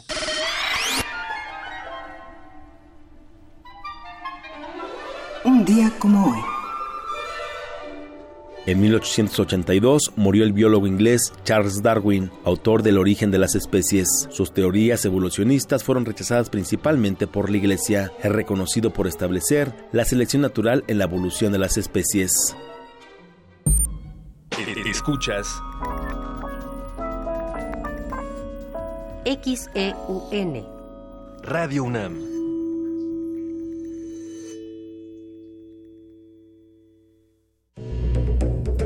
Personajes que se despojan, se desdoblan, se enmascaran y conviven en un espacio-tiempo recursivo. Te invitamos a asistir a Invenciones de Quietud y Movimiento, una obra coreográfica de Talía Falconi y Federico Valdés. Todos los martes de abril a las 8 de la noche. Sala Julián Carrillo de Radio UNAM. Entrada libre. Un gato hambriento contempla el mar. De pronto, el cielo le manda comida. Toca eso que cayó del cielo. Se mueve. ¿Y tú? ¿Te has vuelto amigo de tu comida? Ven y conoce la historia de Afortunada, un relato de amor, lealtad y muchos títeres. Sábados de abril a las 13 horas en la sala Julián Carrillo de Radio UNAM. Ven y conoce nuevos amigos.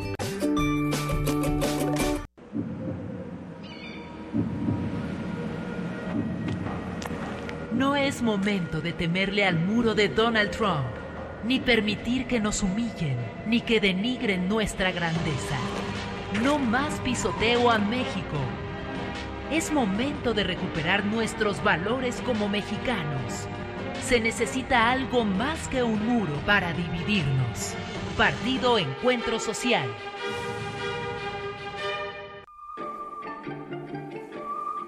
En abril, el Jardín de las Letras reverdece. Fiesta del Libro y la Rosa. Sigue la transmisión especial en vivo desde el Centro Cultural Universitario. Viernes 21 a las 10 de la mañana, sábado 22 y domingo 23 a las 4 de la tarde. Abre los oídos y echa raíces. Radio UNAM, 96.1 FM. Puedes tomar una historia, un personaje y convertirlo en película, pero ¿una idea? ¿Una forma de pensar? Radio UNAM te invita a disfrutar de su Cineclub Radio Cinema y el ciclo Nietzsche en el cine. Miércoles 5, el día en que Nietzsche lloró. Miércoles 19, El caballo de Turín. Miércoles 26, La soga. Todos los miércoles de abril a las 18 horas en la sala Julián Carrillo de Radio UNAM. Entrada libre.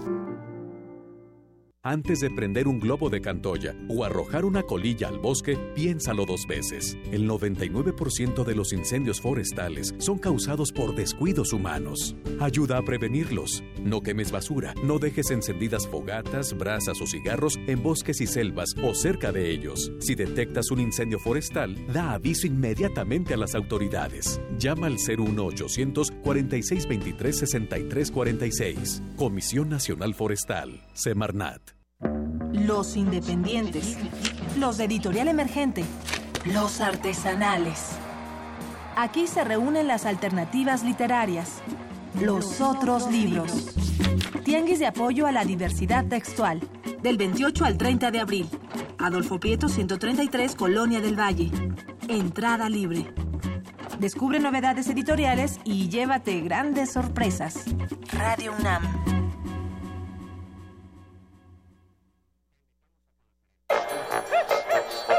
La música es un papalote. Navega en el aire. Emprende camino junto a ti, siempre tomado de tu mano. La música es un juego. No dejes de jugarlo. Jazz Jam. Celebrando el Día Internacional del Jazz. Domingo 30 de abril a las 18 horas. Transmisión en vivo por el 96.1 de FM.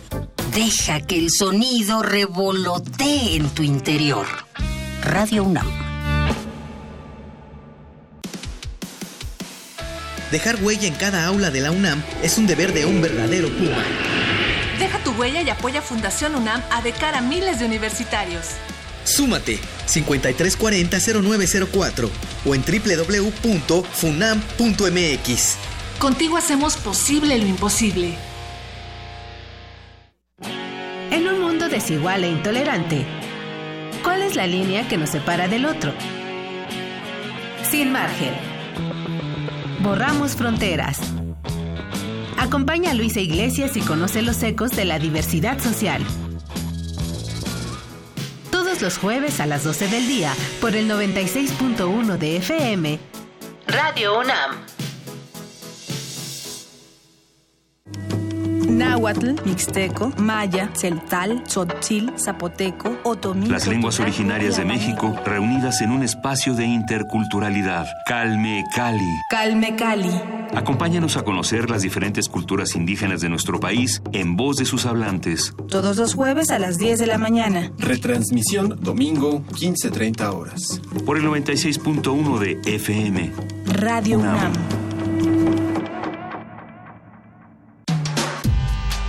Primer movimiento. Podcast y transmisión en directo en www.radiounam.unam.mx.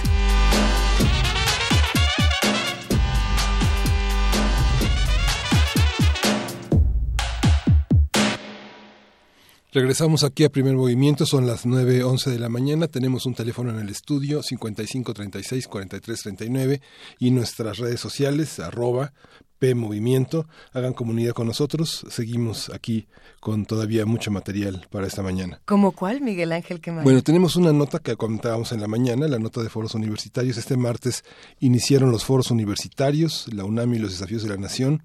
El primero de ellos se realizó en la Facultad de Derecho y Jorge Díaz González estuvo ahí para dar cuenta de esta, de esta participación. Venga. Los foros universitarios La UNAM y los desafíos de la nación iniciaron este martes con el tema de seguridad donde especialistas en derecho analizaron los efectos económicos y sociales de las drogas y los límites de las Fuerzas Armadas en sus atribuciones, entre otros asuntos de interés nacional. Patricia González Rodríguez, ex procuradora de Chihuahua, se refirió a las implicaciones por la demora en la designación del fiscal general de la República y los intereses políticos que rodean esta decisión dijo que la falta de voluntad política de los gobiernos han entorpecido un proceso que avanzó con la implementación de juicios orales, pero que tuvo un bache con la polémica en torno al nombramiento del fiscal. Deni Álvarez y Casa, representante de la Fundación Ramón de la Fuente Muñiz, se refirió al consumo de drogas en México. Afortunadamente en México hoy en día no tenemos un problema grave de consumo de heroína como está ocurriendo en Estados Unidos. Haciendo una clasificación se encontró que la marihuana, que es la sustancia ilegal de mayor uso en nuestro país, ocupa el noveno lugar. Eh, si analizamos los costes que está teniendo nuestro sistema de salud, entonces les puedo decir, no, no hay un problema de salud pública relacionada al consumo de drogas en México. Sí, la marihuana puede tener algunas consecuencias negativas relacionadas al consumo, sin embargo, estas consecuencias se asocian principalmente al uso temprano de la sustancia.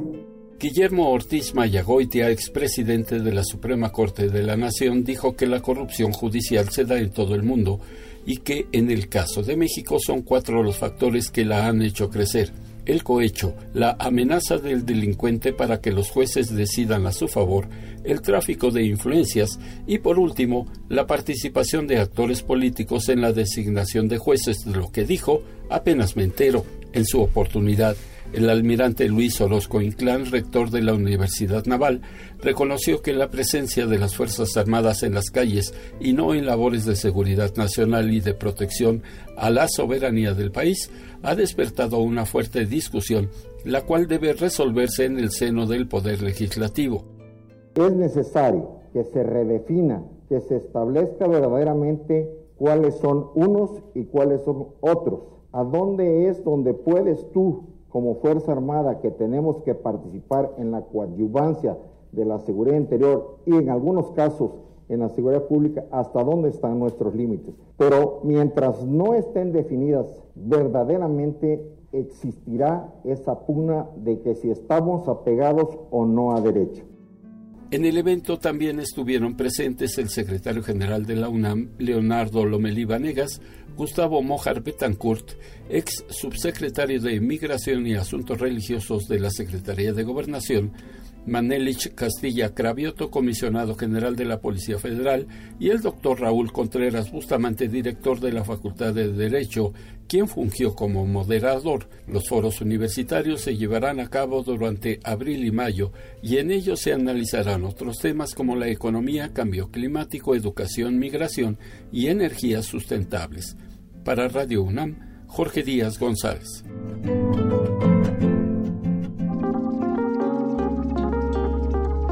Primer movimiento. Hacemos comunidad.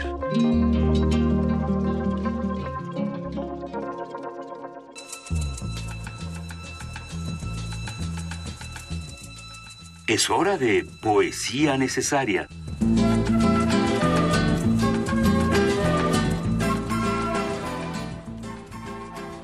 Ha llegado el momento de poesía necesaria, querido Miguel Ángel Quemain. Tengo un poema muy breve para los que nos están escuchando. Eh, les iba a contar, o les iba a leer un poema de Anne, Sexton que a mí me encanta, eh, que estaba precisamente en la página de Buenos Aires Poetry. Y cuando abro la página, se me apareció otro, que estaba inmediatamente arriba, que precisamente es una recomendación de Anne Sexton, de un autor, eh, es que es breve, es conciso, pero es muy fuerte. Se llama C.K. Williams. Yo creo que muchos lo conocen, es este este poeta de Nueva Jersey que nace en 1936, muy premiado, por supuesto, uno de los principales traductores eh, de, muchísimos eh, escritores fundamentales, de muchísimos filósofos, Eurípides, Sófocles y demás. Eh, voy a llegar al punto, hoy es el cumpleaños de Ike Tecuani y le queremos dedicar la poesía necesaria, aunque el poema no tenga tanto que ver, va para ti, querido Ike Tecuani, y va para todos los que nos escuchan y de pronto sienten que la nación tiene garras y se llama Garras, por supuesto. Las garras de la poderosa nación chapotean en los charcos de sangre derramada y se revuelcan en la fangosa sangre del horrible enemigo. Bocados humanos arrancados como cañas, corazones arrancados. Las garras bailan en el desgarrado pecho como garzas que la nación poderosa te proteja.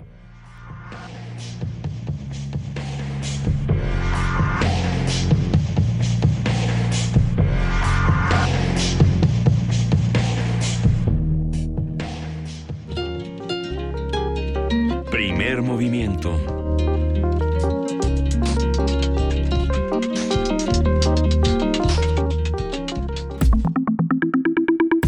La mesa del día. En 1959, en protesta a la dictadura de Francisco Franco, nació el grupo Euskadi Tastakatsuna, que es País Vasco y Libertad, una organización terrorista nacionalista vasca, autoproclamada independentista, socialista y revolucionaria. Pese a la llegada del régimen democrático, ETA mantuvo sus violentas acciones a lo largo de más de cuatro décadas, que dejaron un extenso historial de asesinatos, ataques con bomba, extorsiones, secuestros, bueno, un saldo de 829 muertos. Tras más de 40 años de terrorismo, el pasado 8 de abril la agrupación separatista concluyó su proceso de desarme al entregar a la policía francesa una lista de 12 depósitos de armas y explosivos situados en el suroeste de Francia que suponen la totalidad de su arsenal. Conversaremos sobre este proceso de desarme, qué lo motivó, quiénes están involucrados, cómo se ha vivido entre la sociedad española, eh, qué opiniones se abren para la recomposición social, cómo se resuelven los conflictos. Con Alejandro Orozco, él es comunicador independiente. Alejandro, nos da muchísimo gusto escucharte. Buenos días. Buenos días, un placer estar con vosotros. Un, placer. ¿Qué es lo que ocurre con este desarme? ¿Cómo se orquestó y quién participó en ello? Bueno, este desarme viene en gran parte de, por parte de la sociedad civil. Eh, yo creo que es importante entender que eh, España es una sociedad todavía muy polarizada debido a, un proceso de dictadura muy largo y, y la sociedad está todavía como muy dividida, ¿no? Entre vencedores y vencidos y ETA ha sido una parte importante de esa historia, de esa parte desde la dictadura a la transición. Sí, hay una parte, hay una parte muy, digamos que se, en la presentación dijimos muchas veces terrorismo y muchas veces separatista y muchas veces nacionalista, pero desde su origen los eh, eh, no, no, se no, ha no se ha desmembrado ETA la defensa del euskara, el etnicismo como base superadora del racismo, el antiespañolismo y la independencia de los territorios que reivindicaban, que pertenecían a Euskadi, eh, siguen siendo parte de la, del, del mundo que sostiene a ETA. ¿Cómo, ¿Por qué el rechazo del gobierno español a reconocer este desarme? ¿Qué significa un acto de reivindicación como ese cuando hay toda una literatura de los últimos 50 eh, años que muestra también un brazo político, una, una ETA política importante, no solo asesina, que asesinó, pero también una ETA que sostuvo el pensamiento político español durante muchos años. Tristemente, la historia de ETA no solo está politizada, también digamos que se ha, eh, se ha utilizado de manera partidista. Eh, ETA o el terrorismo en España ha tumbado dos gobiernos en el caso del PSOE, a mediados de los 80, por, por el GAL, por, por los grupos antiterroristas por parte del Estado, haciendo una guerra sucia que al descubrirse hicieron caer al gobierno de Felipe González, y al Partido Popular por utilizar a ETA en los atentados eh, de Al-Qaeda del 11M. Entonces, eh, debemos, debemos tener siempre muy en mente ese uso partidista del terrorismo en España. Entonces, ahora mismo el Partido Popular no tiene muy claro si le conviene una desaparición total de ETA. A todos nos conviene y a todos les conviene que, que, ETA dejase de matar, cosa que sucedió ya hace tiempo. Pero el Partido Popular, el partido del gobierno, ha, ha usado ese fantasma para conseguir votos durante, durante mucho tiempo. Ah, ¿Qué, es lo que pasa con todos los partidos en España? Que, que además han tenido discusiones de lo más interesantes y de lo más fuertes en los últimos meses y en los últimos años. El caso de Podemos, por ejemplo, ¿cómo se ha discutido desde los muchos partidos? Bueno, lo que decimos, ¿no? Eh, hay partidos que, que han sabido jugar con el viento a favor, utilizando el terrorismo como, como un medio para ganar votos, ¿no? En el caso del Partido Popular. Eh, Podemos, estando un poquito en contra de eso, ha intentado, a mi modo de entender, eh, tomar un poquito la vía del diálogo. Esto, esto le ha causado, esto le ha causado muchos problemas también le ha causado problemas un poco por esa polarización, ¿no? Porque actualmente da igual si, algo está bien o está mal, es si lo hacen los míos o si lo hacen los otros. Entonces, el Partido Popular en su momento negoció con ETA, y negoció con ETA en momentos en los que ETA mataba. En cambio, a día de hoy, cuando ETA no mata, no quiere negociar con ETA. Entonces, eh, hay que hacer esas lecturas de, partido, esas lecturas de trasfondo político, porque, porque ahí se pueden llegar a entender muchas cosas. Tenemos, tenemos por supuesto muchas preguntas de los que nos escriben y nos escuchan, eh, pero una pregunta que se, que se hace en distintos medios de comunicación es ¿qué pasa con la sociedad española? No solamente cómo se vive desde la política, sino cómo se está viviendo desde dentro. La sociedad española, pues eh, un poquito también afectada por esa pelea partidista, digamos, a nivel político, también está polarizada. Es decir, en primer lugar, toda la sociedad está cansada del terrorismo. Han sido cinco décadas de violencia y, diría que, bueno, cerca de más de 800 muertos de ETA. Entonces, la sociedad principalmente está cansada, pero teniendo en cuenta que desde el 2011 ETA ya anunció un cese definitivo de su actividad armada, a partir de ese momento empieza el juego político de decir, bueno, ahora, ¿a mí me interesa o no me interesa que siga ahí como un fantasma que ya no mata, pero con el que yo puedo ganar votos de una manera u otra, ¿no? Entonces, la sociedad hasta el 2011 estaba bastante unida en el sentido de queremos que ETA desaparezca y ahora estamos viendo pues gente que hace lecturas positivas y negativas de, de algo que debería debería alegrar a todo el mundo como es la desaparición de un grupo terrorista. Y, eso es algo que precisamente muchos periodistas han discutido en diferentes espacios, el, el asunto de generar enemigos en común, eh, de necesitamos a, a, este que sea el malo malísimo, el villano villanísimo. Eh, ¿Qué pasa cuando lo perdemos? ¿Quién, ¿Quién va a ser el nuevo malo malísimo o qué, o qué va a ocurrir? Pues por ejemplo, en el caso del Partido Popular, el partido del gobierno en España, si se deja de hablar de un tema como ETA, igual toca hablar de sus múltiples casos de corrupción. Entonces, eh, es, es, comprensible el interés que pueden tener, ¿no? Sobre todo, sobre todo, y eso teniéndolo en claro, digamos, esta especie de juego ha empezado de manera muy clara cuando ETA ha dejado de matar. Digamos, se ha empezado a banalizar el terrorismo cuando ETA ha dejado de matar. Sí, a mí me tocó estar, por ejemplo, también en, algunas en algunas marchas en, en Vitoria y en, y, en, y, en, Bilbao sobre que dividían muchísimo a la gente. Estar en las marchas significa estar en medio de un conjunto de personas que pueden tener unos hijos que militan al interior de ETA o Batasuna y otros que son que se han olvidado del fantasma de Franco y que quieren una España republicana, democrática y que olvide esa, ese pasado triste de un dictador que murió en cama, ¿no? Sí, y, la, y la situación que tenemos hoy en día es esa. O sea, eh, nos encontramos gente que incluso son víctimas de terrorismo, que están a favor de ese desarme de ETA, porque entienden que finalmente es un, es un bien mayor para la sociedad esa desaparición de ETA y, y requiere diálogo. Al final, la desaparición de un grupo de este tipo requiere diálogos y, y por ejemplo, desde el año 98 al 2011 es una época en la que se, se, se, entablaron muchísimas mesas de negociación y, diversos periodos de tregua. Es decir, la vía para acabar a ETA ha sido evidentemente una vía, eh, digamos, policial, pero también una vía política de negociación, ¿no? Hay toda una literatura que se expresa en este, en este mundo y no solo una literatura, sino una música, una plástica en la que están, este, pues todo, todo, toda una muchísimos escritores que forman parte de esta reflexión.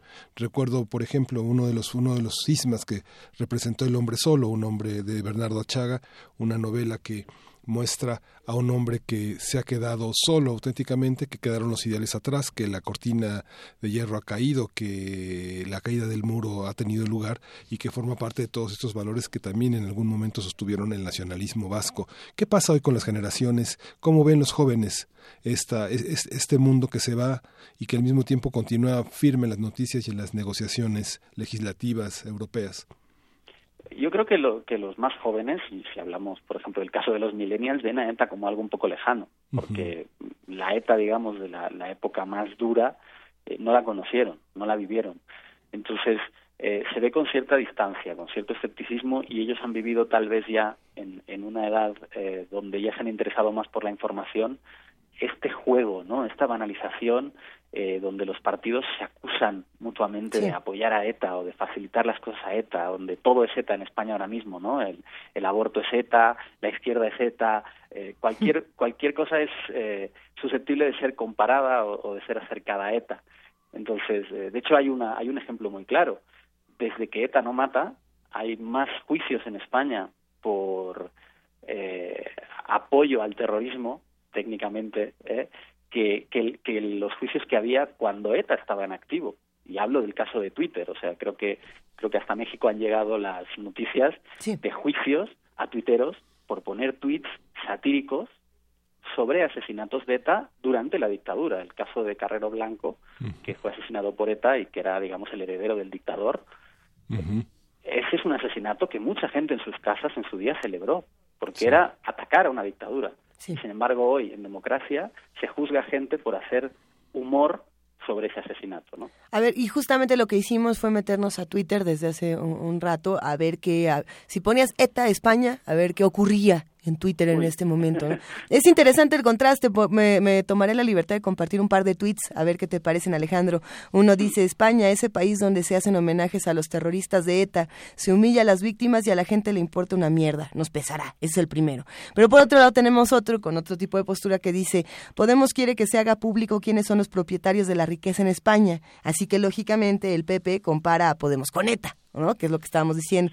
Y así si bajamos más, encontramos eh, de todo un poco los que están eh, defendiendo, sobre todo el asunto de Podemos, que llama mucho la atención en redes sociales, como eh, intentan vincular de todas las maneras posibles a Podemos con ETA a partir de este momento. yo creo que, que en parte es positivo que, que se, se banalice actualmente de, de, esa manera el terrorismo de ETA, porque es una señal clara e inequívoca de que ya no es uno de los problemas de la sociedad española. Es decir, ETA dejó de matar y ahora ya es un tema de formas. Eh, ¿Qué partido se apunta el tanto? ¿Qué partido no se apunta el tanto? Pero, pero ya no hay gente que esté, que esté muriendo por, por esta causa, ¿no? Entonces yo creo que en ese sentido hay que, hay que tomarlo como algo positivo. La banalización es positiva.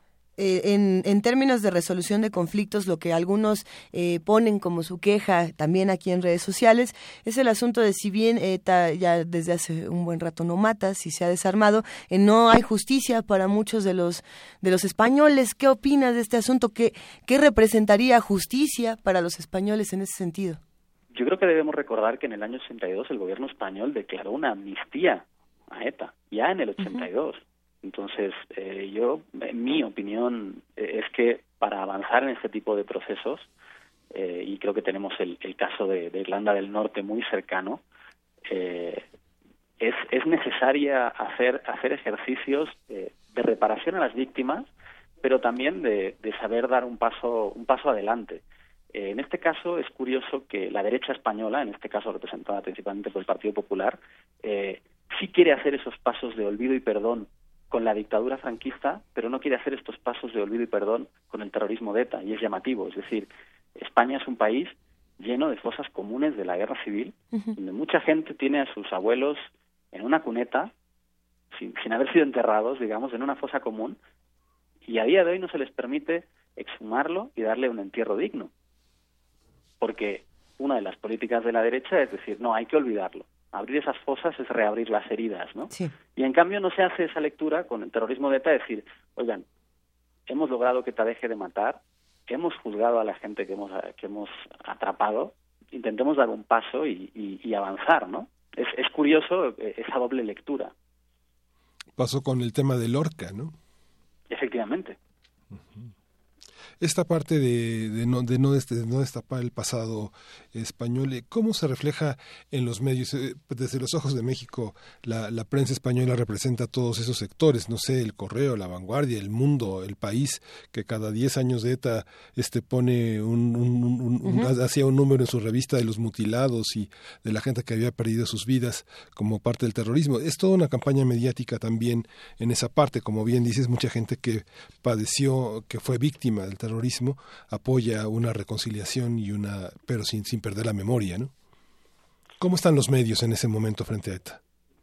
¿A quién creerle? ¿Qué, qué, dónde, ¿Dónde leer? ¿Qué leemos? Ver si, ¿Qué leemos? ¿Qué, a, qué, ¿A qué prensa nos asomamos? Yo creo que como, como, como siempre y con todos los temas hay que intentar leer en ambas trincheras, ¿no? eh, tenemos tenemos una, una trinchera totalmente en contra del diálogo y, y haciendo una lectura, digamos, más sobre todo a nivel de partidos, es decir, los, los periódicos y la prensa está muy alineada con los partidos. Tenemos a la ABC o a la Razón para leer, eh, digamos, un grupo de, de, prensa alineada con, con el Partido Popular, con la derecha, y podemos leer, por ejemplo, y yo recomendaría leer al diario ES o a CTXT, eh, para leer unas opiniones más, más alineadas con los partidos de izquierdas. Yo creo que eh, haciendo este tipo de lecturas a ambos lados del río, eh, podemos cada uno de nosotros irnos formando una opinión más acertada. A ver, eh, preguntas de los que nos están escuchando, de los que hacen comunidad con nosotros. Vanguardia Vieja nos escribe y nos dice, ¿cuál es la respuesta de la sociedad civil en la Euskadi francesa ante el desarme de ETA? La respuesta de la sociedad civil ante ETA ha sido muy clara. Desde, desde el año 95, cuando ETA socializa la violencia y deja de atentar solo contra políticos y militares y empieza a hacer atentados contra, contra civiles, que ya los había hecho anteriormente, pero, pero lo recrudece. Y sobre todo, yo creo que hay un punto muy claro que es el asesinato de Miguel Ángel Blanco. Eh, la sociedad española le da la espalda a ETA. Y ya le ha dado la espalda a ETA públicamente, ahí no solo España, sino también Euskadi. ¿no? Eh, la sociedad española está en contra de ETA. Otra cosa es la postura de la sociedad española hoy para acabar de enterrar a ETA, ¿no?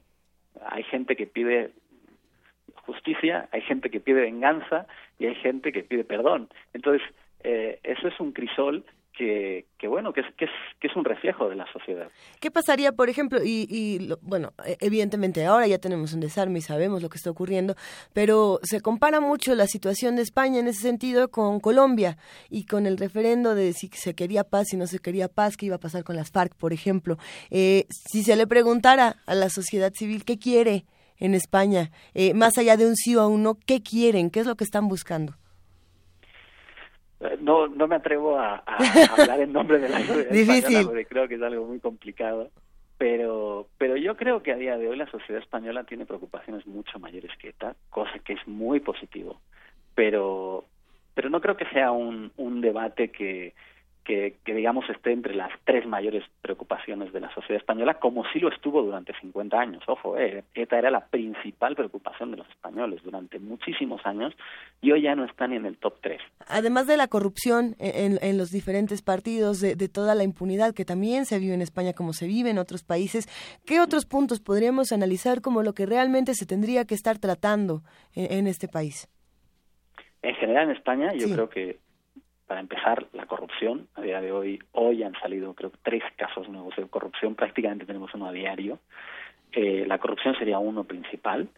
Eh, la crisis, sin duda, todavía eh, sigue, aunque ya no acapare portadas, la crisis sigue siendo uno de los mayores problemas de los españoles. Yo creo que estos dos son los principales en los que todos estaríamos de acuerdo y a partir de ahí ya podríamos, eh, se, se ampliaría mucho el abanico, ¿no? Pero pero esos dos y, y, el Madrid-Barça de este fin de semana yo creo que son los, los principales que la gente reclamaría.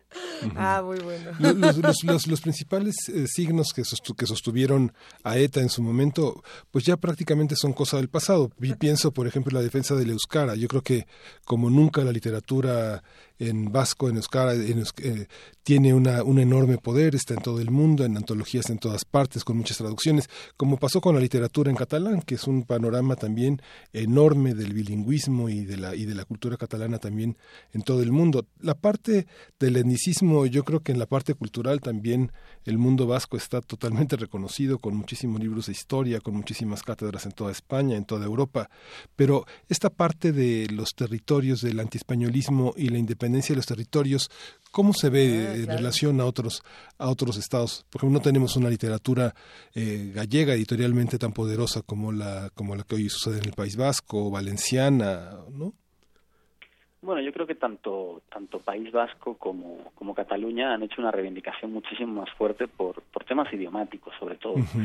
eh, a partir de ahí, pues eh, supongo que eso también espolea eh, el hecho de, a través de ayudas, a través sobre todo del consumo, el hecho de que se consuma la literatura en ese idioma, la literatura, el cine, cualquier tipo de expresión cultural, eh, siempre va a ayudar a hacer de, digamos, de magnificador de, esa expresión y va a animar a más gente a sumarse a, ese tipo de expresiones. Eh, yo creo que simplemente el País Vasco y Cataluña ah, se han centrado más en esa expresión identitaria que, otras comunidades autónomas históricas de España.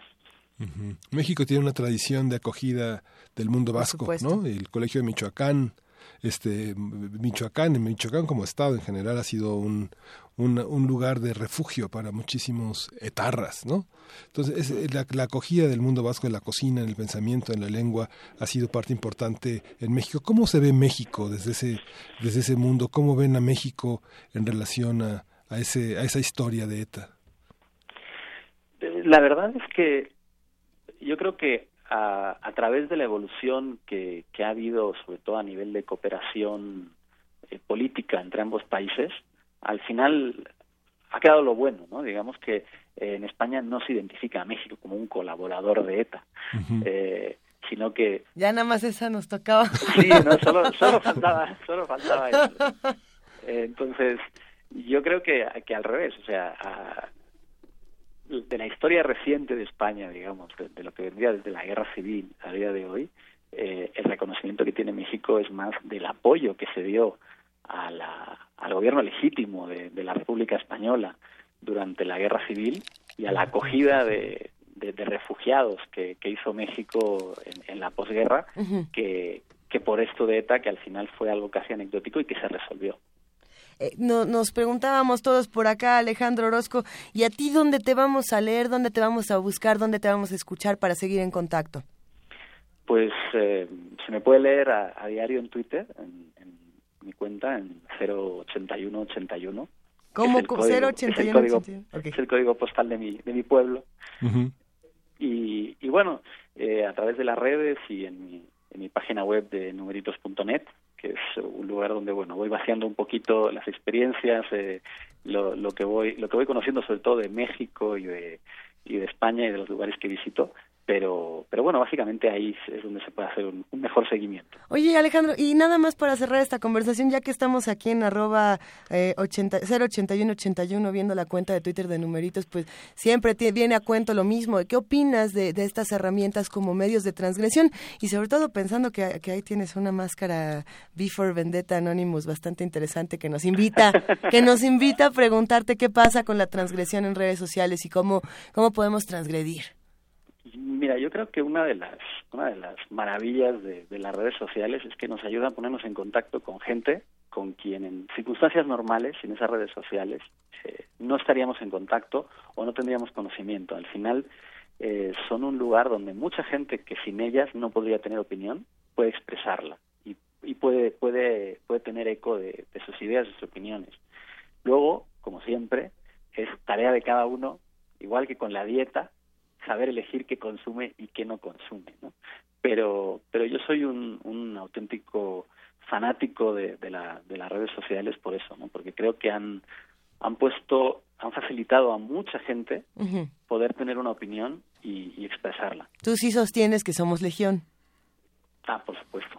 Eso. Pues con eso nos vamos a despedir, Alejandro Orozco, comunicador independiente. Todos a seguirlo en arroba 8181 o en su blog de numeritos. Te abrazamos. Muchas gracias por esta conversación. A ustedes, un placer. Un placer.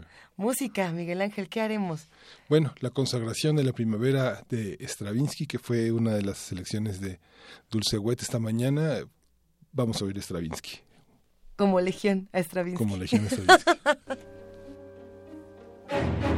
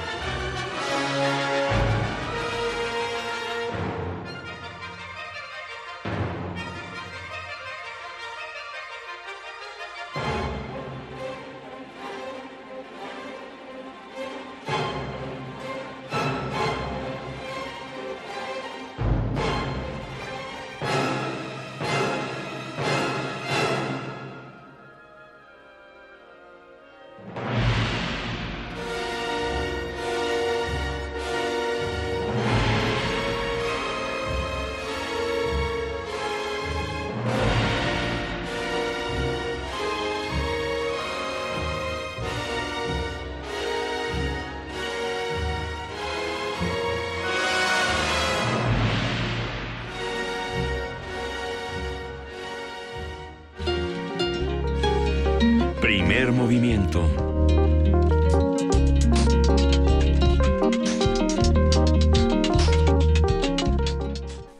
Son las 9 de la mañana con 46 minutos y nos pregunta nuestra productora, ¿por ahí tienen redes sociales? Sí. Bueno, además de que tenemos los comentarios que nos hacen aquí en, en Twitter, en arroba P Movimiento, Miguel Ángel Quemain, ¿cómo te encuentran? Que nos han preguntado mucho por ahí. Bueno, lo del tema de ETA es algo que genera muchísima, muchísimo interés. Sí, muchísimo interés en México porque hemos estado muy vinculados a, a, esa cultura. Creo que tenemos muchas cosas que ver. Hay escritores este vascos que son imperdibles, ¿no? Digo desde Fernando Sabater que tiene una que ha sido enemigo de ETA y ha sido amenazado permanentemente de tener una bomba LAP, LAPA en, en su auto hasta Bernardo Achaga. ¿Cuál, es tu, tu, libro de Sabater? Si se puede preguntar así, que digas, este, este pues es el que me llevo de Sabater a la playa. El primer libro que leí de Sabater fue Invitación a la Ética, ¿no? Y que, este, y a lo largo de la, de la obra de Sabater, toda la, toda la discusión de Nietzsche, de Spinoza, me parece que sí es un, un pensador, este, mucha gente lo ve como light, mucha gente lo respeta mucho, pero... ¿A Fernando este, Sabater lo ven como light? Uy... Pues sí, hay otros filósofos, no sé, digo, de un enorme poder, como Trías, por ejemplo, ¿no? Pues ya es entrarle más pesado al asunto. Sí, que son nichanos, que son espinosistas, que han pensado la filosofía desde un orden de nuestra lengua, a pesar de que miran hacia la visión alemana, la visión francesa.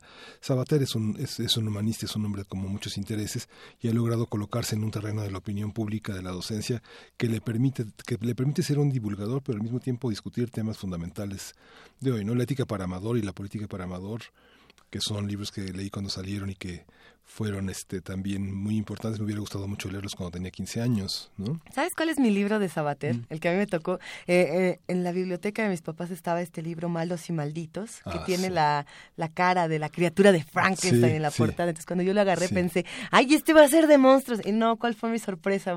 Fue aún una mejor sorpresa. Estos pequeños monólogos, eh, pues sí, en primera persona, evidentemente, donde te explica un poco qué es ser bueno, qué es ser malo y quién es el maldito. Los malditos somos nosotros, por cierto. Sí. Ahí se los spoilereo, los malos somos nosotros. Sí. Pero está bueno, es bastante y, interesante. Y la, literatura vasca, que también, este... Mm, ¿Cómo a quién tienes en mente? Bueno, el primero, el primer autor que leía de una manera como mucho más, mucho más amplia, de un horizonte muy amplio, fue este Bernardo Achag, ¿no? O Babacoac, y luego las historias de Obaba que se filmó, me pareció un universo muy interesante, muy... se filmó. Se filmó las historias de Obaba, ¿no? Hay más o menos. Estaba haciendo mi mano oculta de más o menos, pero y el hombre solo. Y hay muchos este autores que, que, que son que son que tienen nombres así como de difíciles de, pronunciar pero que son eh, muy cercanos a nosotros que tienen una historia muy semejante porque nosotros pasamos una historia difícil movimientos de ferrocarrileros de médicos de maestros el 68 el 71 este todos los tránsitos de la, de la de los años 80 y que ellos lo vivieron también no Barchaga decía no somos eh, pequeños sino que estamos lejos y nos ven pequeños pero es una cultura grande poderosa y yo creo que es como la nuestra, ¿no? Hay una parte del pensamiento que, ha, que nos ha llevado hasta el México de hoy, que es un pensamiento mucho más democrático, con más eh, eh, lugar para las mujeres, para los niños, para los viejos, que son conquistas que nos han costado sangre, una gran memoria histórica, que viene desde la independencia hasta nuestros días, y que, y que era un México pequeño, las mujeres eran chiquitas, los niños eran chiquitos, los viejos eran invisibles, los homosexuales también. Todos este, chiquitos, pero no, estábamos lejos de una mirada mucho más abarcadora, mucho más democrática, mucho más amplia y diversa, ¿no? ¿Y ahora qué nos falta? ¿Y ahora qué nos falta? Será la pregunta para los que nos están escuchando. Acabar con la impunidad y con la corrupción. Venga, y con la extrema violencia que se está viviendo en nuestro país. Arroba P Movimiento, diagonal, primer movimiento UNAM. ¿Qué están leyendo los que nos escuchan? Eh, ¿Qué libros nos recomiendan para seguir hablando de ETA, para seguir hablando de Cataluña, de España, para seguir hablando... De Corea. De, de las muchas, de las dos muchas Coreas, de Japón, de China, de Estados Unidos, eh, para seguir hablando de autobiografías, de nutrición, que no hemos tocado el día de hoy en primer movimiento. Eh, cuéntenos los que nos están escuchando. Abrazo a R. Guillermo, a Miriam Isaac, a Alejandro Heredia, por supuesto que a Vanguardia Vieja, al Zarco, al Zarco Cumpleañero, a Mario Mora, a Miguel Ángel G. Mirán. Hijo, es que ahora sí nos han escrito de, de a montón, Mario de Jesús, Rosario Martínez, Takeshi. Bueno, a todos ellos y más les tenemos un regalo. La producción de primer movimiento se pone guapa con este pequeño audio de la Biblioteca Digital de la Medicina Tradicional Mexicana llamado La Mollera. Eso que tienen en su coco. La medicina tradicional es ejercida por terapeutas conocidos popularmente en español como curanderos, parteras, hueseros, hierberos, rezanderos, sobanderos o graniceros, y en las lenguas indígenas como men en maya, maracame para los huicholes, gilol entre los celtales y los tzotziles. En gran parte de las áreas rurales del México indígena y no indígena, y en amplias zonas urbanas y semiurbanas, la medicina tradicional forma parte del sistema real de salud de los mexicanos, junto a la medicina académica o científica, a la medicina doméstica o casera y a las llamadas medicinas alternativas o complementarias.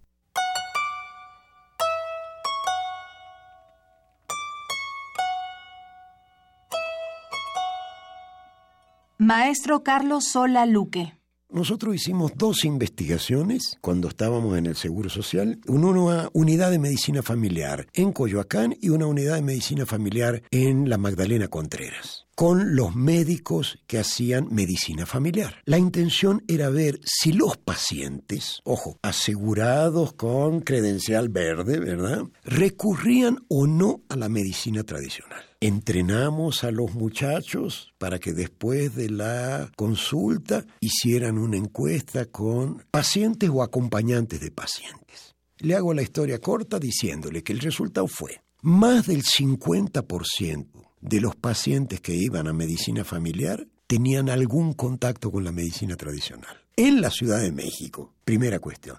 Segunda cuestión, los terapeutas más consultados, los curanderos más consultados, eran precisamente de golpes, traumatismos, torceduras, luxaciones. El muchacho que jugaba al básquetbol y se le doblaba el dedo y se le hinchaba el dedo, no era llevado con el traumatólogo era llevado con el huesero, el sobador del barrio, de la colonia. Descubrimos que en la Magdalena Contreras la gente sembraba plantas medicinales en sus casas, en Coyoacán compraba más en el mercado o en el tianguis y que de una lista de 10 preguntas, mal de ojo, susto, empacho, caída de la mollera, etc., la gente reconocía siete u ocho. Digo, lo que era un promedio alto si uno piensa que eran afiliados a la seguridad social, ¿no? A diferencia del campo, donde el terapeuta más socorrido era la partera, aquí en la Ciudad de México la partera aparecía en tercero o cuarto lugar. Pero, por ejemplo, se recurría a ella para la manteada, para ayudar a acomodar la criatura cuando se acercaba la fecha del parto. El parto era atendido por la unidad médica pero ciertas cosas que tenían que ver con una vieja tradición, digamos, ginecobstétrica, las seguía la gente manteniendo, ¿no? Ahí estaban los datos. El maestro Carlos Sola Luque es coordinador de investigación del proyecto Biblioteca Digital de la Medicina Tradicional Mexicana.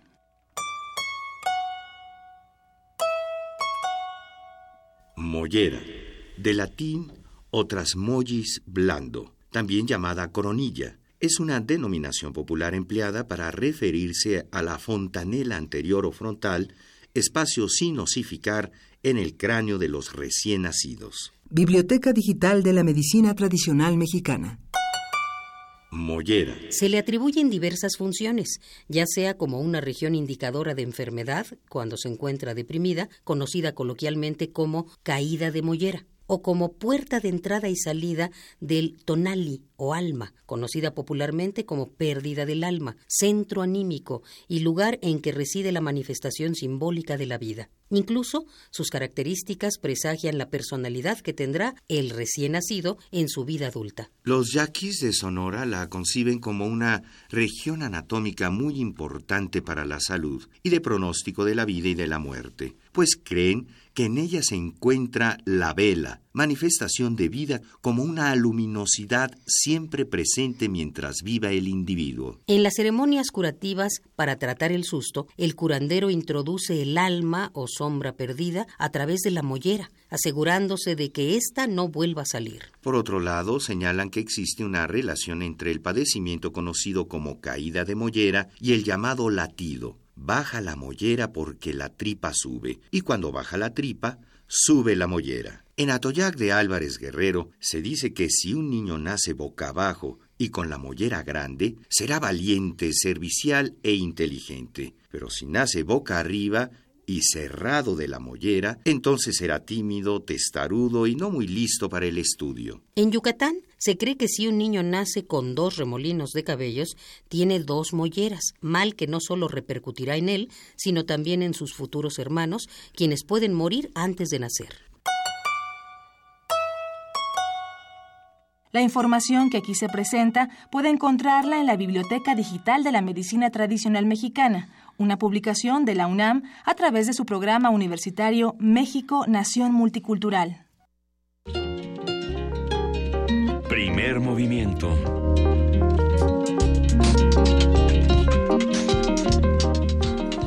Ustedes escucharan las historias que Miguel Ángel Quemain cuenta fuera del aire, les caería todavía mejor de lo que ya nos cae. Qué cosa, querido Miguel Ángel. Todos tenemos historias que contar y para esas historias que vamos a contar, los invitamos a que nos escriban a primermovimientounam.gmail.com y a que nos manden audios, eh, postales sonoras, de donde en unos 30 segunditos o más, si quieren, nos cuenten un poco de, estas, de estas otras vidas que a todos nos tocan vivir a través de los sonidos. Eh, aquí tenemos una bastante, bastante chula. ¿Quién nos la mandó? Es el viento entre los árboles y canto de las aves en el bosque, municipio de Chapa de Mota, en el, estadio en el Estado de México. ¿Quién nos mandó esta postal sonora? En un momentito más se los vamos a decir. Pero bueno, queda esta invitación para despedirnos, haciendo que todos, por favor, nos manden estas postales, nos cuenten qué es lo que está pasando en, sus vidas radiofónicas. A ver si nosotros también nos aventamos unas postales sonoras, Miguel Ángel, de lo que pasa por nuestras casas. Sí, sí, sí. Definitivamente, será un, un ejercicio interesante. Es, es momento de que escuches la postal y saben que y volvemos a despedirnos. Venga.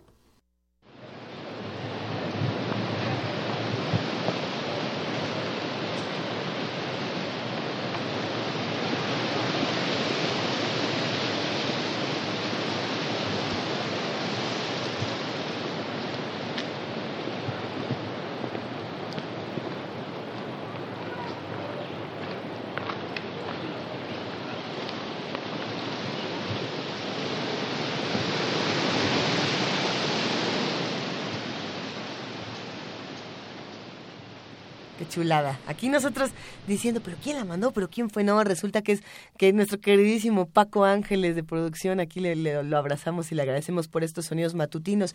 Con esto nos despedimos, Miguel Ángel Quemain, un gustazo compartir contigo esta mañana. Igualmente. Un gusto para todos los que hacen primer movimiento, gracias. Vamos, vamos, vamos, entró, una abejar otra vez, ¿tú no, lo viste, Luisa? ¿Sí? ¿Y a qué hora pasó? Tiene 22 segundos. Metalero y con 20 segundos. Yo estaba muy tranquila ya diciendo que adiós. Un abejorro de negro. Ay, María Noche. Ya, Hola. ya, avispo, avisponator. ¿Cómo estás, María? Hola, muy buen día a todos. Muy bien, gracias. Hoy en Radio UNAM no se pierdan Ambiente Puma, quédense con la maestra eh, Mireya Imas a las 10 de la mañana en el 96.1 de FM. Más información sobre el mundo, nuestra universidad y nuestro país, por supuesto, en Prisma RU. La retransmisión de Diáspora de la Danza a las 3 de la tarde y mucha música a las 7 de la noche en Panorama del Jazz. También tendremos resistencia modulada a las 9 de la noche con los muerde lenguas y desvélense con testimonio de oídas. A la 1 de la mañana con la tercera parte de la conversación con la directora de la Facultad de Música, María Teresa Frank. Y vamos a escuchar justamente un... Eh, sí, vamos a escuchar música. Ah, perfecto. Es que yo no tengo audífonos, pero qué bueno que ustedes pueden escuchar. Aquí le estamos gozando. Eh, parte del el concierto que tendré, eh, que ofrecerá la Orquesta Sinfónica de la Facultad Estanislao Mejía mañana el 20 de abril a la una y media de la tarde en la Biblioteca de México y el viernes a las 8 del ocho y media de la noche en la sala Nezahualcóyotl. Toda la información estará en nuestras redes sociales, la pueden revisar y ya me voy, que tengan un excelente día. actualicen la información y vayan al concierto. y con la dulce voz de Vania Nuche ah, y con este minueto nos despedimos esta mañana. Gracias, querida Vania Nuche. Muchas gracias, muy buen día. Gracias, Gonzalo Frenga al piano. Gracias, eh, Luisa. Esto fue primer movimiento y terminamos eh, con Minueto contra el al piano y Stanley Mejía y esto fue primer movimiento. el mundo desde la universidad.